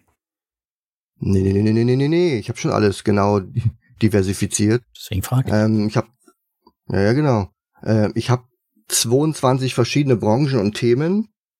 Dazu kommen noch temporär Krypto, Peer-to-Peer und Optionsscheine. Und innerhalb dieser ein, einzelnen Themen habe ich dann unterschiedliche Anzahl an Werten. Also bei Telekom habe ich jetzt vielleicht vier Werte und so habe ich insgesamt 68 Werte aktuell. Und wie hältst mit Ländern? Mit Ländern fokussiere ich mich auf US, die Briten und, und die Deutschen. Ich glaube, die Deutschen sind mittlerweile am wenigsten. Also am meisten ist US und die Briten. Und dann habe ich vereinzelt nochmal Australien ein bisschen was. Ähm, ja, viele Länder. Gar also, kein Asien. Nee, reine Asientitel aus China oder sowas habe ich noch nicht. Da habe ich ja jetzt am gestern, was ist heute mhm. Tag überhaupt? Ach, bei mir ist es schon Mittwoch. Ähm, äh, am Montag habe ich ja meinen Artikel zu Asien veröffentlicht. Das heißt, ich möchte jetzt schon mehr in diesem Jahr in asiatische Titel investieren. Bin aber noch ein bisschen zwiegespalten, weil in Asien zu investieren ist gar nicht so einfach. Das ist so ein bisschen eine Mischung aus Sozialismus und Kapitalismus, Planwirtschaft und nicht ganz so transparent. Auch jedes Land ist da ein bisschen unterschiedlich. Man kann auch nicht alles an deutschen Börsen kaufen oder an liquiden Börsen.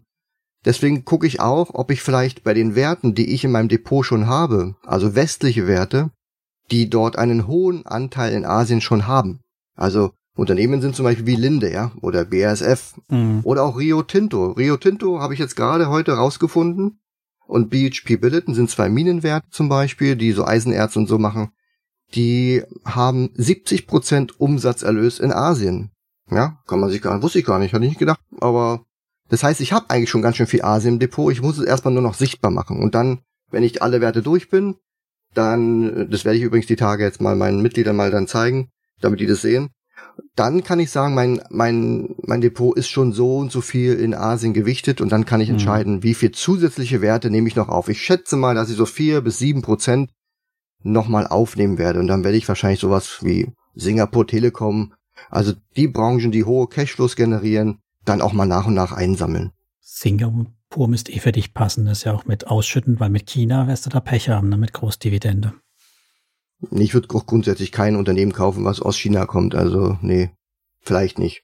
Ich sag mal vielleicht. Ich habe es mir da relativ einfach gemacht und ich habe letztes Jahr den S&P 500 China gekauft und tatsächlich hat er 2020 fast die 40 Prozent oder so geschafft. Ähm, da war ich ja, zufrieden ja. mit und so habe ich das ganze Thema dann für mich abgedeckt und gut ist. Russland müsste eigentlich noch für dich in Frage kommen. Da gibt's aber auch nicht Dividendenzahler. Nee, Russland und Türkei äh, scheidet bei mir ja schon aus. Äh, das ist für mich ähm, instabile. Das ist für mich, das muss man nicht im Depot haben. Also sorry, ob der Rubel oder der türkische Lira da und Putin und der andere Heini da, also sorry, das muss man alles nicht im Depot haben. Ich brauche Ruhe, ich will nachts schlafen können und nicht irgendwie überrascht werden. Das ist für mich wirklich, da ich brauche kein Gazprom, wenn ich wenn ich Shell, BP, äh, Exxon und alles im Depot habe, da brauche ich noch irgendeinen, irgendeinen russischen Gaswert oder sowas. Also das, das brauche ich nicht. Das heißt, du hast auch keine so klassische Merchant Market Aufstellung, was ich 80, 20 oder sowas, das in der Richtung. Nee. Hm. Nee, gar nicht. So habe ich mein Depot überhaupt nicht aufgestellt. Das macht auch für Fondsanleger viel mehr Sinn, weil guck mal, ob BSF, Coca-Cola, McDonalds, die sind ja auf allen Kontinenten unterwegs. Die gibt's in Bulgarien, die gibt's in Nordkorea, vielleicht. Ähm, die gibt's auch in überall. Deswegen kann ich so nach Regionen das gar nicht aufteilen. Das macht am wenigsten Sinn. Aber ich hätte schon gern einen hohen Umsatzanteil aus Asien. Und es gibt Unternehmen, die sind wahrscheinlich nur auf amerikanischen Kontinent. Ja. Mhm. Und deswegen braucht es da ein gewisses Gleichgewicht. Und ich bin absolut überzeugt davon, dass in Asien wirklich, da gibt's wirklich so, so viel. Und wir haben jetzt schon so viele Leser geschrieben, welche Werte es da gibt. Die hatte ich bisher noch nie auf dem Schirm. Zum Beispiel ein Wert ist, weiß nicht, Lars, kennst du diese kleinen, äh, diese Nudeltüten, die es hier so gibt, diese die kosten ja so acht Baht, mhm. die man so mit Wasser aufgießen kann. Ne? Gibt's ja in Deutschland eigentlich auch. Ne? Aber die kosten ja acht Baht, das sind ja. fast. Ja, die, die, das ist ein Milliardenunternehmen, kann man sich gar nicht vorstellen. Da musst du mal ausrechnen mit so einem Centbetrag, so einem Nudeltütchen da. Also es sind echt spannende Werte hier, ähm, wo ich auch erstmal ein bisschen auch eintauchen muss. Also gut, dann haben wir jetzt gelernt. Also da sprachlos. Nee, wir haben ja? von dir gelernt. Dann seid ihr jetzt aber sprachlos. Länder, Länderdiversifikation ist für dich jetzt nicht Welt sondern entwickelte Welt und Asien. Nee. Mhm. Genau. Keine Schwellen. Also es gibt zum Beispiel in Asien weniger Unternehmen wie in der westlichen Welt, die global tätig sind. Also jetzt bis auf die typischen Alibaba hier und die da immer so Tencent und wie sie heißen. Aber wenn du jetzt zum Beispiel so eine Thai-Brauerei hast ähm, oder so einen Lebensmittelkonzern, die sind wirklich dann nur in Asien aktiv. Da kannst du gucken, da wirst du wahrscheinlich kaum was finden im Regal beim beim beim Rossmann oder beim Edeka oder irgendwo, ne? Und und das macht's halt so aus, dass du halt dann dort bisschen fokussierter nachschaust, ja. Es gibt zum Beispiel auch Holdings, sowas wie Berkshire Hathaway gibt's, habe ich auch in meinem Artikel eine aufgelistet. Die C.K. Hutchinson Group. Also die haben alles von Infrastruktur, Häfen, Flughäfen, Schiff, äh, Einkaufscenter. Hm. Die sind sogar beteiligt an der Rossmann-Gruppe. Die kennt ihr doch, oder? Natürlich. Genau. Also da ist ein, so ein Unternehmen ist da, ist da beteiligt. Ja, muss man sich mal vorstellen. Und du denkst als Aktionär in Deutschland, ach guck mal, Rossmann, da kann man sich ja gar nicht beteiligen. Natürlich, musst aber in Singapur investieren. Kann man sich gar nicht vorstellen. Ja, interessant. Du hast mir ja im Vorfeld erzählt, dass du auch mit Fremdkapital arbeitest, ne? Ja, genau, so wie ihr, oder? Mit Kredit. nee, wir finanzieren höchstens deine Kredite. Also ich. ja, genau. Ja, Kredit geht immer, ja. Wie, wie passt das bei dir in die Strategie rein? Fremdkapital. Also du hebelst dann deine, also ist deine Rendite, die du jetzt hast, die 20 Prozent mit oder ohne Fremdkapital oder rechnest du den Hebel raus oder wie machst du das? Nein, das ist natürlich immer der, genauso wie die Immobilienbesitzer ja sich ihre Eigenkapitalrendite extrem schön hochrechnen. Das ist immer included. Also ich habe ja dann im Gegenzug auch Zinskosten, die sind natürlich auch included. Also ist natürlich klar, dass ähm, dieses Investment voll, vollumfänglich mit, mit einberechnet ist. Du musst es so sehen, diese Phasen am Markt kommen ja nicht jede Woche, jeden Monat. Jetzt habe ich gesagt 16, 18 und 2020. Das heißt, alle zwei Jahre war jetzt zuletzt mal so eine Phase, wo ich aktiv werde. Aber was mache ich denn in den zwei Jahren dazwischen? Also zwischen Anfang 2016 und Ende 2018. Was mache ich denn dazwischen? Da ist der Markt jetzt für mich neutral oder sogar teuer. Da will ich nicht investieren. Das heißt, ich sammle Cash an. Und dann liegt dann wieder 50% oder 30% oder wie viel immer. Muss ich dann irgendwie umständlich äh, nach Aserbaidschan irgendwo P2P anlegen und hoffen, dass ich wieder kriege. Also in dieser Phase ziehe ich einfach meine, meine, mein, mein Cashflow, den ich, den ich generieren werde, vor und fremdfinanziere ihn. Also man könnte mhm. das so sehen, das, was ich die nächsten zwölf Monate ungefähr hochgerechnet an Cashflow generiere, den ich investieren könnte, investiere ich dann praktisch am Anfang 2016 und in den nächsten zwölf Monaten wird es automatisch durch Dividenden, durch Einzahlungen, durch Verkäufe, einfach durch mein Income einfach wieder automatisch getilgt. Und je nachdem, wie stark so eine Phase ist, würde ich sogar bis zu 24 Monate mein Cashflow im Voraus fremdfinanzieren. Aber das heißt ja eigentlich, ohne den Hebel, um mal zum Pudelkern zu kommen, würdest du auch nicht auf diese hohen Renditen kommen, ne? Also die Rendite, also du musst jetzt, also es ist jetzt nicht so, dass es ein Hebel ist von 80 Prozent oder, oder, oder 70 Prozent. Also das ist eben gekoppelt an dein Cashflow. Das hat mit dem Vermögen erstmal nichts zu tun. Du könntest ja eine Million äh, Vermögen haben, aber nur 20.000 Cashflow. Und dann merkst du schon, du hast zwar 20.000 fremdfinanziert, aber im Vergleich zu einer Million machen die nicht viel aus. Kennst du die CEFs des Konstrukte? Die arbeiten ja auch mit, mit, mit keinen so großen Hebeln. Ne? Die haben ja auch hohe Ausschüttungen, 50 Prozent oder so Hebel drin. Und damit mhm. haben sie natürlich auch eine höhere Rendite am Schluss. In beide Richtungen, wenn es dumm läuft. Ne? In beide Richtungen, korrekt, ja. Ähm, nee, also so einen hohen Hebel habe ich nicht. Bei mir geht's wirklich nur um Cashflows der, der letzten 12 bis 24 Monate, je nachdem wie die Phase ist. Und oftmals äh, habe ich das sowieso, früher zurückbezahlt oder durch die ganzen Sachen, die reinkommen, als, als ich geplant habe. Und dann beginne ich auch wieder mit dem Cash-Aufbau. Aber ja, natürlich, der, das Ergebnis unterm Strich ist inklusive. Aber bei Corona zum Beispiel musst du auch davon ausgehen, es ist auch inklusive dem Hebel in die andere Richtung. Und, und deswegen finde ich es absolut in Ordnung, wenn man das entkoppelt. Es gibt ja Leute, die sagen, ich habe eine Million oder sagen wir mal 100.000 und der Broker sagt dir, du könntest 80.000 nochmal Fremdkapital aufnehmen. Und dann machen die das. Und das ist absolut tödlich. Also davon, von sowas reden wir überhaupt nicht. Also bei mir sind es, glaube ich, ein Faktor von 1,2 oder je nachdem, was für eine Situation ist. Also es mhm. ist absolut human. Und, und dann, wenn du Faktor 1,2 ist, kannst du jetzt nicht so viel Überrendite rausholen, dass du sagst, okay, die Hälfte geht jetzt aufs Konto vom Fremdkapital. Ne? Gut, nee, aber wenn man natürlich das mit anderen Benchmarks vergleicht, dann ist es halt nicht ganz fair, um es mal jetzt mal so zu sagen, ne? Weil die sind ja nicht gehebelt. Na gut, ich vergleiche es ja mit meiner Strategie, mit meiner Vorgehensweise in dem Fall, ne? Genau. Genau, du vergleichst die Strategie, die gehebelte Strategie ja. mit einer ungehebelten Strategie. Deswegen meine ich, das muss, muss man halt wissen, ne? In deinem Fall. Ja. Okay. Mhm. Ja gut, aber das bei mir auf dem, auf dem Blog und überall wird es ja entsprechend kommuniziert. Nee, also das weiß man schon. Die Zuhörer jetzt ja. auf falsche Ideen kommen, ne? also dass die einfach wissen, das geht nur, wenn man dann halt auch bereit ist, im Prinzip einen, einen leichten Hebel. Ich meine, 20 Prozent hat hast du jetzt gesagt, sondern Drehrum, das ist jetzt kein, kein extremer Hebel, aber es ist halt ein Hebel in dem Ganzen drin. Ja, korrekt, ja. Mhm. Kommt noch eine Frage dazu aus dem Chat, ähm, ob du deine Wertpapiere auch verpfändest.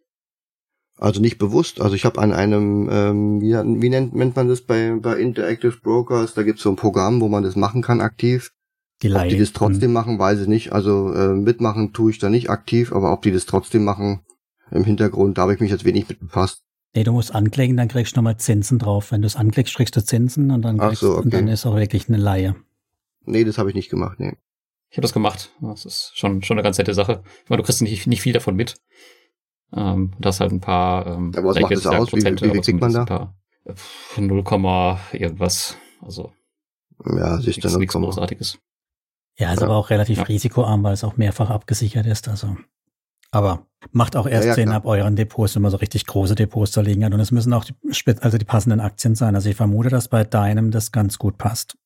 Also die großen Titel müssen da drin sein. Ich glaube, die verleihen eh nur US-Werte. Ja, nur US-Werte und nur ab 100er Päckchen. Also da musste Lars immer noch mal, wenn er 90 hat, noch mal 10 kaufen, damit die überhaupt verliehen werden können. Sozusagen.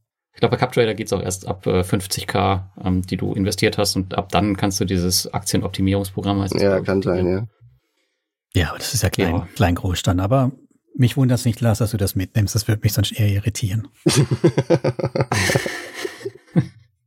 wie, wie, wie er so schön ja, sagen klar, würde. Alles. Guck mal, ich brauchte, ich brauchte nur einen Klick machen und dann kommt schon wieder extra Jetzt haben wir ja. relativ viel über Aktien gesprochen. Ich weiß gar nicht, wir müssen ja noch irgendwie deine P2P-Strategie da reinfassen, weil die spielt ja durchaus eine Rolle, wenn ich das so richtig verstanden habe. Du investierst ja nicht nur so im Spiel, genau. sondern du hast die ja dabei. Die gehört ja dazu, ne? Ja, genau. In jeder Marktphase ähm, habe ich auch Peer-to-Peer -Peer dabei, weil wenn ich natürlich wie, wenn so eine Kaufphase bei mir ist, am Markt investiere, dann geht ja mein Cash erstmal raus. Wenn der Markt dann noch weiter sinkt, dann beginne ich langsam meinen Fremdkapitalhebel zu investieren. In der Zeit habe ich kein Cash und auch kein Peer-to-Peer. Das heißt, wenn der Markt am Boden ist, wie bei Corona, und die Welt nicht weiß, was passiert, habe ich null Peer-to-Peer. Sondern dann, wenn der Markt mir teuer ist, also die Börsen hausieren und ähm, keine Wolke am Himmel, also wenn auch keine Krise ist, dann sammelt sich bei mir Cash. Und wenn ich dann ein gewisses Cash-Polster habe, also 2018 war schon wirklich eine Ausnahme, ja, da kam alles zusammen, da musste ich dann schon mal gucken. Ich glaube, so über 10 Prozent würde ich dann schon mal anfangen, so ein bisschen umzuschichten. Das wird mir dann irgendwann zu viel un unverzinstes Kapital, das mag ich dann auch nicht.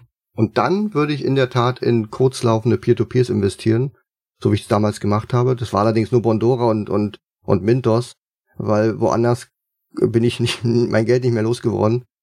Twino hat, glaube ich, mhm. zwei Wochen gebraucht, um 5000 Euro mal äh, loszuwerden. Da dachte ich mir, das hilft mir nicht. Ich bräuchte was mit fünfstellig. Und da waren nur Mintos und Bondora in der Lage. Damals, also ist jetzt schon zwei Jahre her. Jetzt gibt's wahrscheinlich nur noch halb so viele Plattformen. Aber das ist ähm, für mich ein Thema. Es muss A schnell reingehen oder nicht schnell, sondern einer gewissen Summe möglich äh, einzuzahlen ich glaube, Bondora, die haben jetzt auch irgendwie limitiert, ne? Ähm, da bist du ja auch wieder der Depp, wenn du da investieren willst. Auf 1000, ne? oder haben sie es wieder geändert? Ich weiß gar nicht, Lars. Du bist da näher dran. 400. 400? Wow, okay. Das, das, du meinst das Einzahlungslimit bei Bondora? Ja, genau, pro Monat, ja. Ja. Mhm. Also in dem Fall kann man es einfach nicht nutzen für das, was ich nutzen würde. Also bei mir sammelt sich ja dann Cash an und dann hast du halt 10 oder 30 oder 50.000 Euro, die sich dann über Monate immer mehr ansammeln und die musst du einfach irgendwo hinpumpen, ja. Und es ging damals noch. Und dann konnten die auch schnell fünfstellige Beträge verarbeiten und anlegen. Und dann war mir wichtig, dass ich es innerhalb von 30 Tagen, sagen wir mal, wieder zurückbekomme. Weil wenn ich sehe, der Markt geht in die Richtung, wo ich gerne Aktien kaufen würde, dann weiß ich vielleicht in 30 Tagen ähm, kommen wir den immer näher. Und bei Mintos hat es dann so 30 Tage gedauert. Den Rest, die letzten Invests habe ich dann über den Zweitmarkt äh, verscherbelt. Ähm, und dann hatte ich mein gesamtes Geld wieder in Cash. Das ist mir wichtig. Also Liquidität kurzfristig und wirklich Liquidität auch beim, beim Investieren. Und da glaube ich, ist momentan das größte Problem. Das äh, ist so tatsächlich bei die, den Plattformen, die richtig gut durch die Krise gekommen sind und die jetzt wirklich ja gehypt wurden ohne Ende, die haben jetzt halt das Problem, die haben Vertrauen aufgebaut, aber haben jetzt halt so eine riesige Nachfrage, dass sie es nicht mehr bedienen können, also halt vorsichtiger sind bei der Kreditvergabe.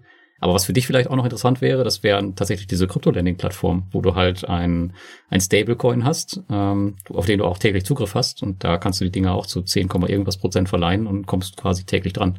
Das solltest du dir vielleicht auch nochmal genauer anschauen und da wirst du auch mit deinen Summen tatsächlich wenig Probleme haben. Weniger als bei Peer-to-Peer-Plattformen. Solange du Vertrauen in den Stablecoin hast und in die Plattform.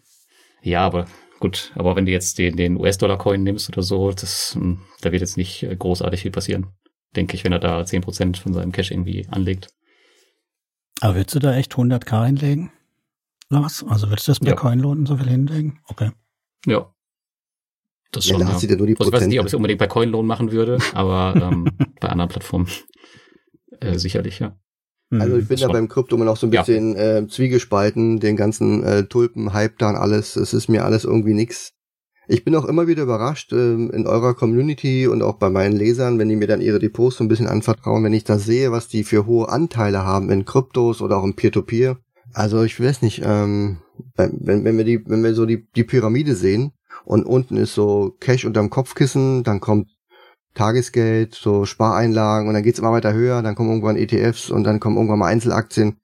Bei mir ist so, dann kommt dann danach erst Peer-to-Peer -Peer oder irgendwelche Derivate und, und dann auch Krypto. Also in der Spitze oben sind für mich so eher die spekulativen Sachen. Und normalerweise hast du ja unten die Basis bei der Pyramide und baust dann darauf ähm, auf. Das heißt, der Anteil oben ist spitz, also ganz klein, und unten der Anteil kann groß sein. Und dann ich, sehe ich in der Tat Depots, wo die Pyramide auf dem Kopf steht. Also das ist, ähm, ja.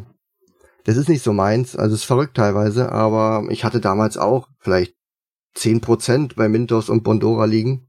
Und ich hatte den Großteil einfach nicht investiert. Da ist es mir, glaube ich, einfacher, wenn ich mir zwei, drei Lebensmittelaktien hole, die dann nicht nach meiner, äh, nach meiner Strategie vielleicht passen, aber dann bin ich da sicherer, weil da gehen jeden Morgen Menschen arbeiten, die verkaufen Produkte, die haben Margen, da gibt's Aufseher, da gibt's Regula Regulation, da weiß ich einfach, da muss ich mich um nichts kümmern, das Geschäft läuft.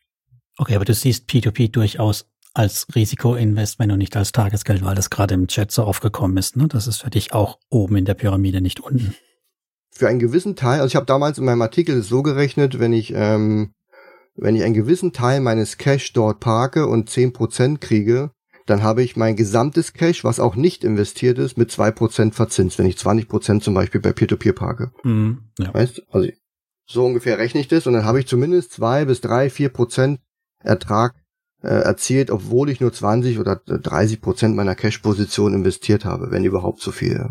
Ja, also ist weiterhin auch für dich trotzdem ein Risikoinvestment, das Ganze dann. Auf jeden Fall. Also ich würde da nicht so viel reinpacken. Ich glaube, Lars, du hast auch nicht so viel, oder? In Peer-to-Peer-Krediten oder bei Kryptos? bei Peer-to-Peer. Aktuell knapp 13 Prozent von meinem, von meinem Gesamtinvest. Ja, guck mal, ja, guck mal, 13. Aber durch dein, durch dein Projekt äh, haben oft Leute das Gefühl, wahrscheinlich, weil sie nicht da genau nachgucken, dass du ja nur Peer-to-Peer ja, ja, machst. Ja, und deswegen ähm, ja. tauchen die dann immer wieder auf, die Leute, ne, mit ihren, mit ihren Peer-to-Peer-Krypto-Depots, die dann einen fünfprozentigen ETF-Anteil haben. Und das zu bremsen, habe ich so ein bisschen mein, dieses, dieses Portfolio halt auch offengelegt, um den Leuten halt auch zu zeigen, okay, ich habe halt nicht 100% in Peer-to-Peer, weil das so ein bisschen den Anschein mhm. machte. Und ähm, das verleitet natürlich auch Leute dazu, in schönen Wetterphasen da reinzugehen und dann kommt halt Corona. Und deswegen ist es da, glaube ich, ganz wichtig, auch transparent zu sein und zu sagen, ey, hier sind liegen halt nur 12, 13 Prozent von meinem Vermögen und nicht 100 Prozent. Mhm. Und es gibt ja auch viele bei uns in der Community, die da, die ja 60, 70, 80 Prozent der Peer-to-Peer-Krediten sind. Und das kann dann schon in die Hose gehen, wenn du kurz vor Corona eingestiegen bist und dann in die falsche Plattform, die falsche Plattform gesetzt hast. Dann geht das schnell nach hinten los. Ja, und wir sagen ja auch seit Anbeginn des P2P-Cafés, so zehn Prozent ist eine ganz gute Größenordnung, mit der man noch recht gut schlafen kann, die meisten von uns. Ja, ich würde sogar noch niedriger gehen. Also ich. Ja. Ich bin ja auch der Meinung, man kann den Anteil schon hoch wählen, wenn man da äh, eine entsprechende Expertise hat. Nur, nur, nur triffst du oft wenig auf Leute, die Expertise haben und das zu den Prozentzahlen passen oder umgekehrt. Also Ne? Das ist immer so die Schwierigkeit. Also ich kann mir erlauben, mein gesamtes, mein gesamtes Vermögen, ich sag mal, wenn ich den Cash-Anteil abziehe, vielleicht 90 Prozent in Dividendenaktien zu investieren. Weil ich einfach sage, ich kann jedes Thema, gut, vielleicht jetzt nicht Anleihen, aber ansonsten jedes Thema mit Aktien abbilden. Und mit Dividenden, ob nun Lebensmittel, Immobilien, dort ja auch in der Breite verschiedenste Unternehmen. Es gibt wirklich so viele Themen, wo ich mit einer Aktie abbilden kann. Und dann noch in Hoch- und in Tiefphasen agieren kann. Also ich bin da wirklich flexibel am Markt. Ähm, und deswegen kann ich mir diesen Anteil auch erlauben. Wer dieses Wissen nicht hat, ob bei Peer-to-Peer -Peer oder Krypto, also manche können mir nicht mal Blockchain erklären. Ja, oder mhm. wollen mir ihre, ihre Mining-Verträge verkaufen. Ja, die Leute gibt's da draußen. Die können nicht mal auf eine Nachfrage reagieren, wo du sagst, aber wie ist denn das, das und das oder so und so, Krypto hier oder Peer-to-Peer? -Peer? Ah, weiß ich auch nicht, habe ich gelesen bei irgendeinem YouTuber oder ge ge gehört. Weißt du, denke ich, ah, okay, das ist also die Wissensbasis. Und das erlaubt dir 80 Prozent dann dort zu investieren. Und das ist für mich eine extreme Diskrepanz und da müssen Leute sich auch ehrlich selbst hinterfragen. Dann lieber sagen, ich habe 60 Prozent Cash, weil ich einfach das nicht das Wissens-Know-how habe und dann muss man sich aber auch hinsetzen und dafür sorgen, dass da mal ein bisschen was reinkommt. Mhm. Was wären für deine Strategie eigentlich die, die schlechteste, der schlechteste Verlauf? Also was wäre das, so eine Seitwärts- oder eine lange Abwärtsbewegung? Was wären da so das, wo du sagst, da wird es irgendwann dünn werden? Dividendenstreichung. Naja, ich bin ja langfristig auch in, ja, Dividendenstreichung. Also Ausfälle konterkarieren natürlich mein System, macht dann wenig Sinn. Ich brauche die jetzt nicht zwingend zum Leben, aber natürlich trotzdem doof, ne? Machst du Dividendenstrategie und dann kommt da nichts. Ähm, hm. Deswegen, sowas wie Corona war schon mal das erste Mal in vielen, vielen Jahren, wo so ein Depot, auch bei mir mal, gezeigt hat, wo meine Schwächen sind. Die habe ich auch erkannt. Und ähm, da muss man einfach ein bisschen gegensteuern. Das ist wahrscheinlich wie bei P2P nicht anders. Wenn du siehst, ah, ich habe zu viel das gemacht oder das, dann muss man da einfach mal ein bisschen aufteilen. Ja. Bei mir war es zum Beispiel Tourismus. Also konnte ja keiner ahnen, dass mal so ein Flugzeug nicht mehr fliegt, dass, dass man nicht mehr verreisen darf. Gab es einfach vorher nicht. Und das sind die schlimmsten Krisen. Wenn es eine Krise gibt, die es vorher nicht gab. Ja, das war mit Fukushima ja auch. Also konnte ja keiner wissen, dass da so ein Atomkraftwerk explodiert. Das sind die Krisen so und an sich, ne? dass wir ja nicht wissen, was die nächste sein wird. Die nächste wird was sein, wo wir auch nicht mitrechnen. Also ja keiner mit Naja, aber können. es gibt Krisen, wo du sagst, da geht wieder irgendein Land pleite, ja, oder da gibt's ja. ein Wirecard. Also Wirecard ist jetzt keine Krise, ja. Also Nö. gut, für die, die Wirecard hatten vielleicht, aber ähm, ansonsten gibt's auch Krisen, wo ich sage, mei, das ist dann schon eher wie, kann, da kann der Markt mit umgehen. Dann braucht's keine, keine Sachen, die es noch nie in der Welt gegeben hat. Und das war bei mir Tourismus. Und der hat mir letztes Jahr dieses schlechte Jahresergebnis verhagelt. Ansonsten wäre ich wahrscheinlich bei durchschnittlich 15 Prozent wie all die anderen Jahre auch gewesen. Hm. Ähm, aber gut, Tourismus ähm, hat mich ordentlich Rendite gekostet und gleichzeitig das Öl. Ne? Also ich habe einen hohen Ölanteil und wenn keiner mehr zur Arbeit fährt, wobei zur Arbeit fahrt ihr ja noch, oder? Ähm, aber wenn ihr natürlich nicht mehr zum Friseur fahrt, dann ähm, oder in Urlaub und die Kreuzfahrtschiffe alle nur noch verschrottet werden, dann ist echt bei den Ölkonzernen auch irgendwo mal Ende gewesen. Und Tabak läuft auch nicht mehr so gut, ne? Ja gut, Tabak habe ich auch schon viele Jahre jetzt nicht mehr im Depot. Ich glaube 2017 habe ich alles verkauft. Das hat für mich jetzt irgendwie macht das wirklich gar keinen Sinn mehr. Also Tabak, ich weiß auch nicht. Rauchen ich die also in, Asien? Ich dachte, in, ganz Asien raucht noch oder ist das vorbei auch da? Ja, aber ist für mich kein Investment Case. Also ich habe da wirklich alles in Gesundheitsaktien. Ich habe ja Fresenius, CVS Health, solche Unternehmen. Das ist für mich irgendwie vom logischen her macht es Sinn, einfach dann das Geld dahin zu investieren in Gesundheit. Hm, hm. Ja klar. Die rauchen hier schon viel, das stimmt schon, ja. Fühlt sich auch besser an. Ja, denke ich auch. Ich habe die auch nicht. Ich hatte sie auch noch nie. Äh, wenn du auch Leute hörst, die in Tabakaktien investieren, kommt als einziges Argument, ja, aber die Dividende ist doch super. Ja gut, aber super Dividende hm. kriege ich auch woanders. Wenn es das einzigste Kriterium ist, was dafür spricht, das gibt's auch woanders. Also, keine Ahnung, 5, 6, 7 Prozent mit, wie die alle auch heißen, da die vier Unternehmen, da die fünf, die noch in Frage kommen. Hm. Also da, da gibt's keinen Grund, deswegen dort investieren zu müssen. Also, da muss man schon Raucher sein. Ja. Es ist ja auch extremer ja, Worst Case, musst du dir mal überlegen. Die, die, die Leute ähm, werden ja politisch immer mehr eingeschränkt in ihrem Laster. Das heißt, du kriegst immer weniger Produkt für immer mehr Geld. Steuerbelastung extrem hoch. Die Leute, es ist ungesund. Also es ist ein entgegengesetzter Kreislauf. Irgendwann kaufst du dir für, für 17 Euro eine Schachtel Zigaretten, wo drei Stück drin sind. Also die Leute machen das ja dann trotzdem. Ich war in Australien, waren wir letztes Jahr. Da steht er an einer Tankstelle vor mir und dann dachte er, er braucht eine Schachtel Marlboro. Da hat sie gesagt, glaube ich, 27 Dollar. Ich habe gedacht, der kauft eine Stange. Oder 27 oder 17, ich weiß nicht, müsst, müsst ihr nochmal nachgucken. Du kannst dir nicht vorstellen, wie teuer da Zigaretten sind. Und die kaufen das so wie bei uns ein Croissant an der Tankstelle so. Also da raucht keiner in Australien, also keiner in Anführungsstrichen. Das ist wirklich einer, das fällt dir sofort auf. Wie kann der jetzt für so viel Geld, da habe ich ein Auto gemietet den ganzen Tag für das Geld. Brauchst du auch noch eine Feuerversicherung wahrscheinlich, damit rauchen darfst. Ja, wahrscheinlich, ja. Irre. Da, da freut sich der Aktionär. Ja, nicht mehr, weil es halt so wenig Ja, ist die Frage, wie lange noch, ja. Mhm. Ja, genau, ist die Frage, wie lange noch, ja. Oder die Milliardenabschreibungen, nee, haben sie diese ganze, ja, ja, genau, aber diesen ganzen Plastikkram, ja, diese, diese Verdampfer, die sie da entwickelt haben. Äh, Altria zum Beispiel hat mittlerweile in mehreren Tranchen das gesamte Geschäft abgeschrieben. Weil es einfach ja. gehypt war. Also sie haben so viel Abschreibung, das gesamte, ich glaube 32 Milliarden oder so, haben sie komplett abgeschrieben. Das ist nix wert mehr. Stand heute. Aber kann ja sein, dass morgen alle paffen und dann wird, wird der Wert wieder steigen, aber dafür, daher kommt es. Dafür investieren sie jetzt in Cannabis-Aktien oder in Cannabis-Plantagen oder sowas, ne? Das haben sie auch reingenommen. Genau, da haben sie sich auch Stimmt, beteiligt, ja. richtig, ja. Aber das, das Thema machen wir heute Abend nicht auch noch auf. Nee, nee, nee, nee, nee. nee, um Gottes Willen. Sag mal, Alex, hast, Alex, hast du dir eigentlich schon mal irgendwas auszahlen lassen von deinen Dividenden, beziehungsweise war es schon mal eine Situation, dass du davon leben musstest?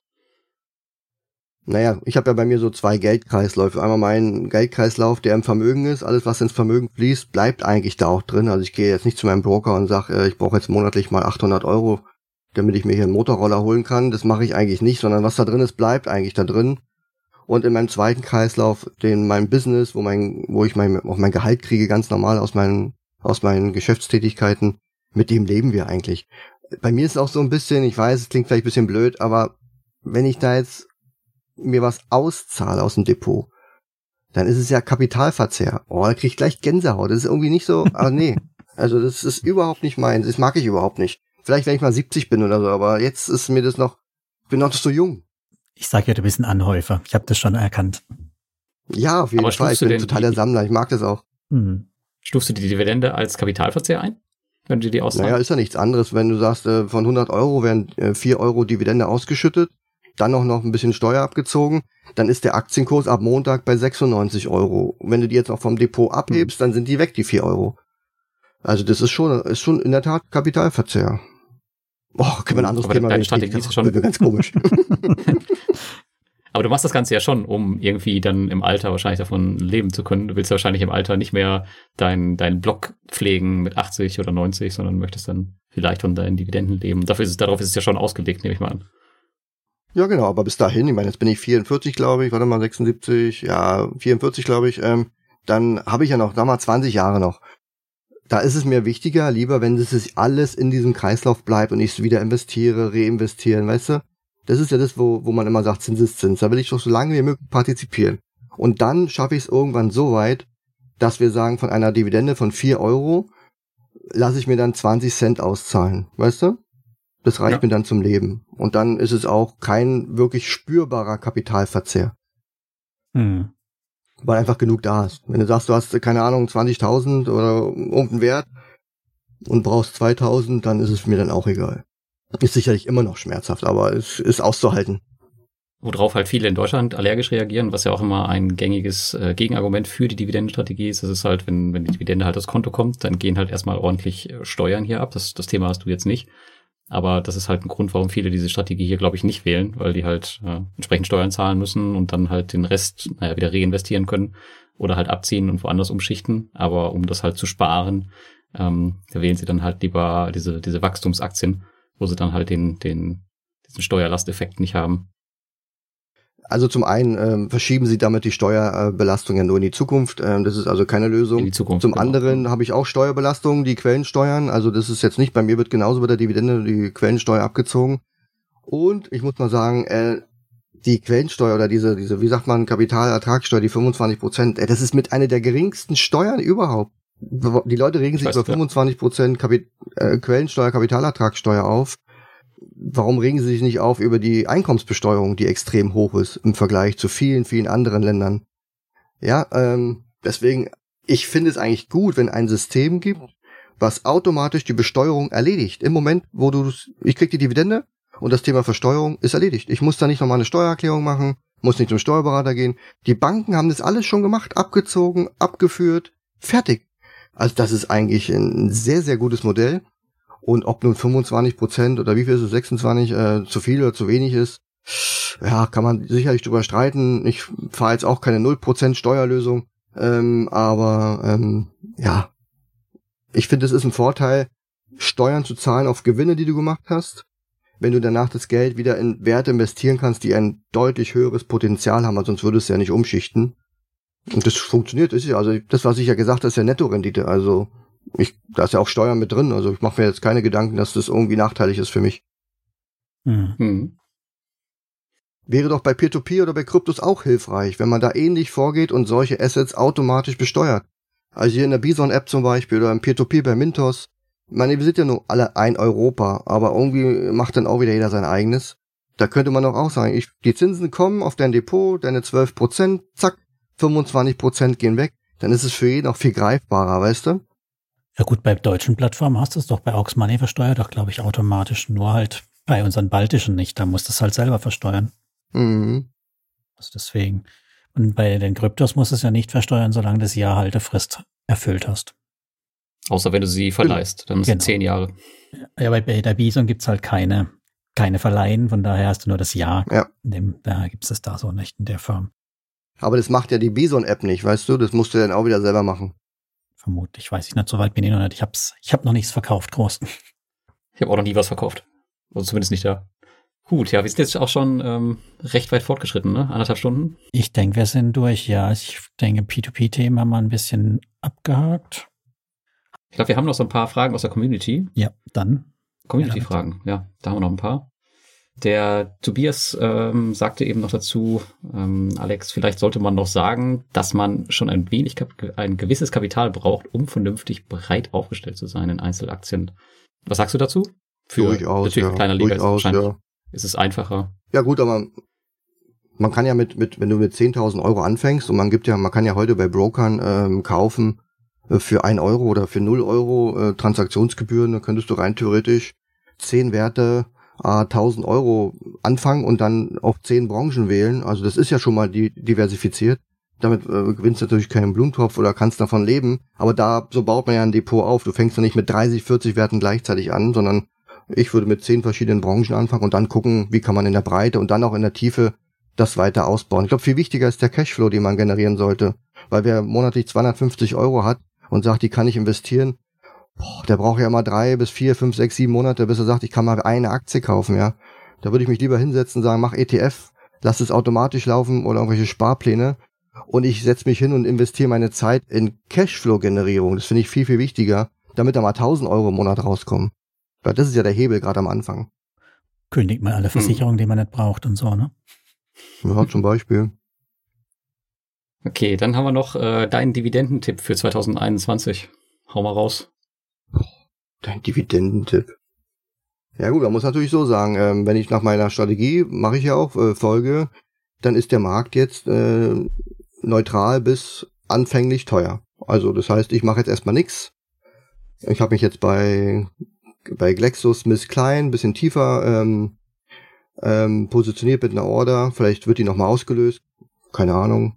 Da kann man im Chart mal gucken. Ich will jetzt da keine Marke nennen.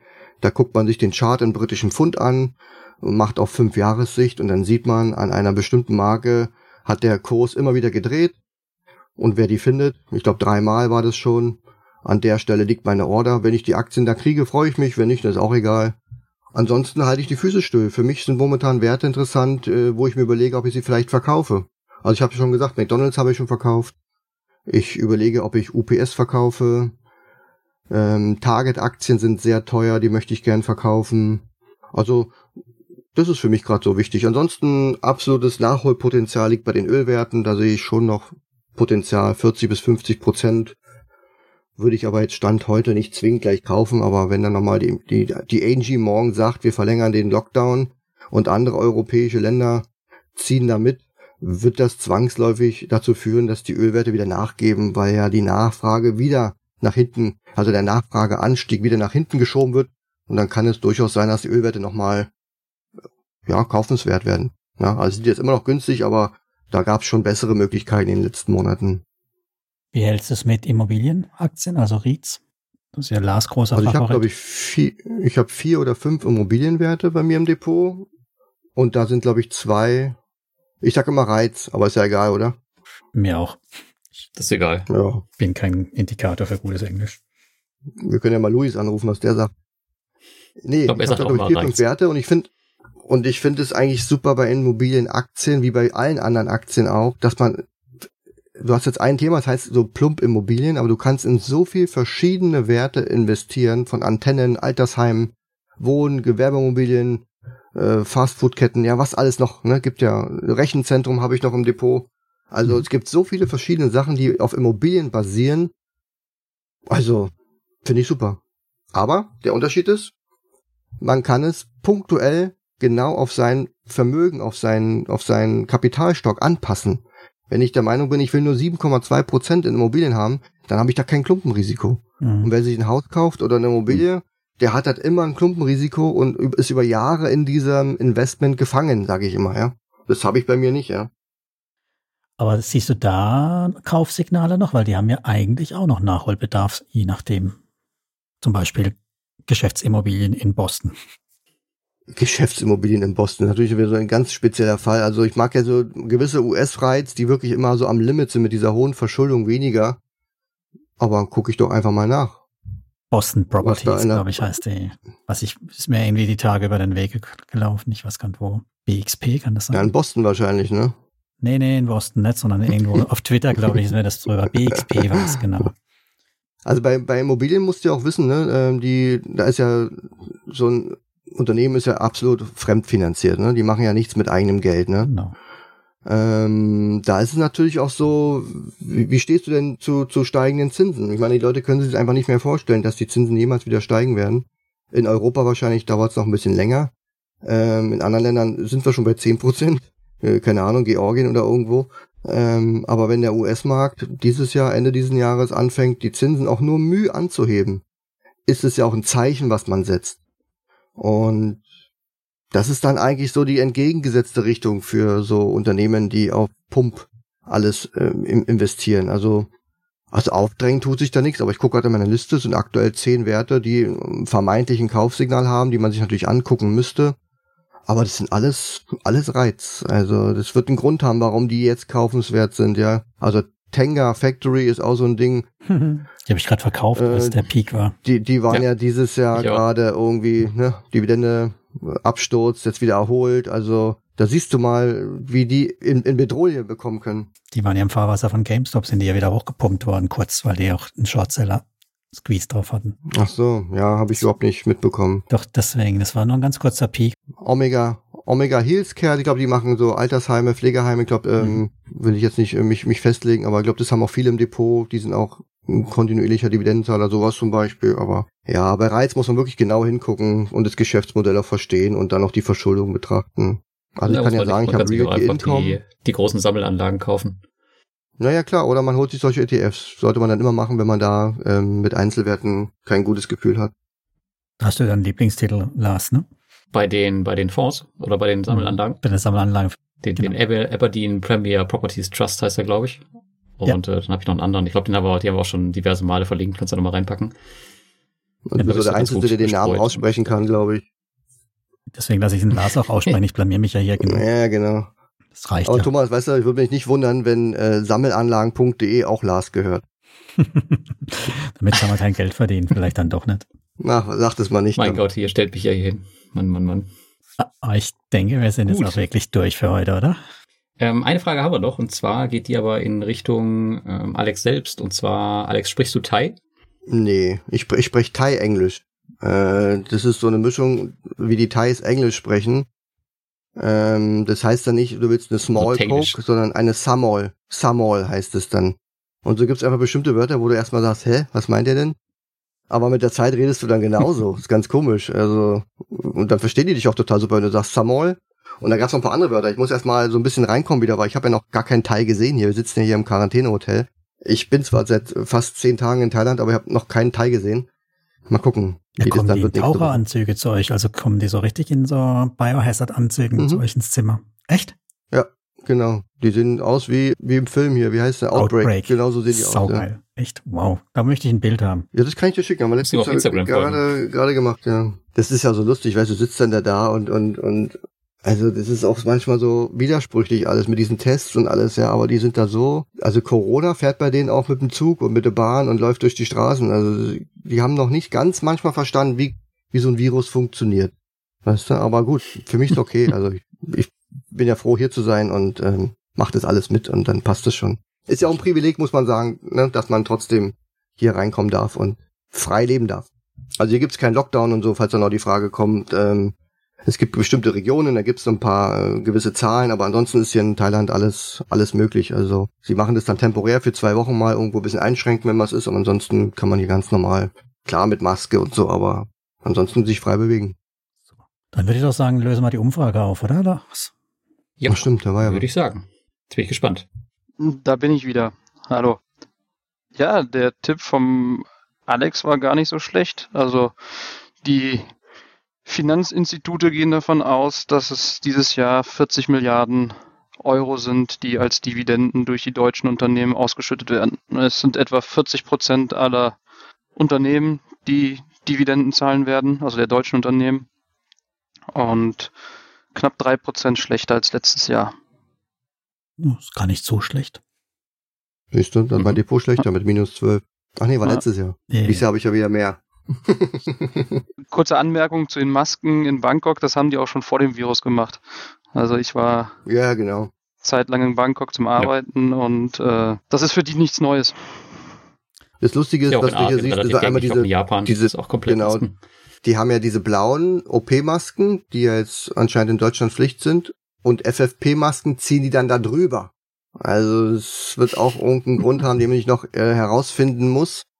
Und dann Face Shield dann äh, noch so ein Ganzkörperanzug und zwei Gummihandschuhe. Keine Ahnung, steht irgendwo beschrieben, warum, aber es, warum man das machen muss, aber es wird Sinn haben, auf jeden Fall. Krass. Okay, ja, dann möchte ich ein Bild haben, das gefällt mir. Für den so. Blog. Kriegst du. Genau, Herr Funk, weil dann würde ich sagen, dann äh, sagen wir mal allen Hörern und Telegram-Usern herzlichen Dank fürs Kommentieren, Zuhören und natürlich auch für später die Likes und die Podcast-Bewertung, die ist ganz wichtig. Abonniert uns fleißig auf Spotify. Wir haben ja den Podcast umgezogen. Mhm. Möchten gerne noch ein paar mehr Hörer da sehen. Jo, und ähm, Lars, ich muss den Disclaimer natürlich jetzt auf jeden Fall anbringen, weil wir haben tatsächlich ein paar Titel heute gehört mal wieder.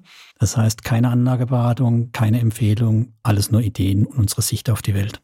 Ja, unbedingt. Und äh, mein Witz zu Anfang mit Crowdestor, das ist natürlich keine sichere Anlage. Also das bitte auch im Hinterkopf behalten. Was ist schon sicher? Nicht mal mit genau. zwei Gummihand schon, glaube ich, bist du heutzutage sicher. So sieht's wohl aus. Super, damit sind wir am Ende, würde ich sagen. Danke dir, Alex, und danke dir, Felix. Fix und fertig. Dann sage ich auch nochmal herzlichen Dank und sag Tschüss, bis zum nächsten Mal. Mach's gut, danke, ciao. Ciao, ciao.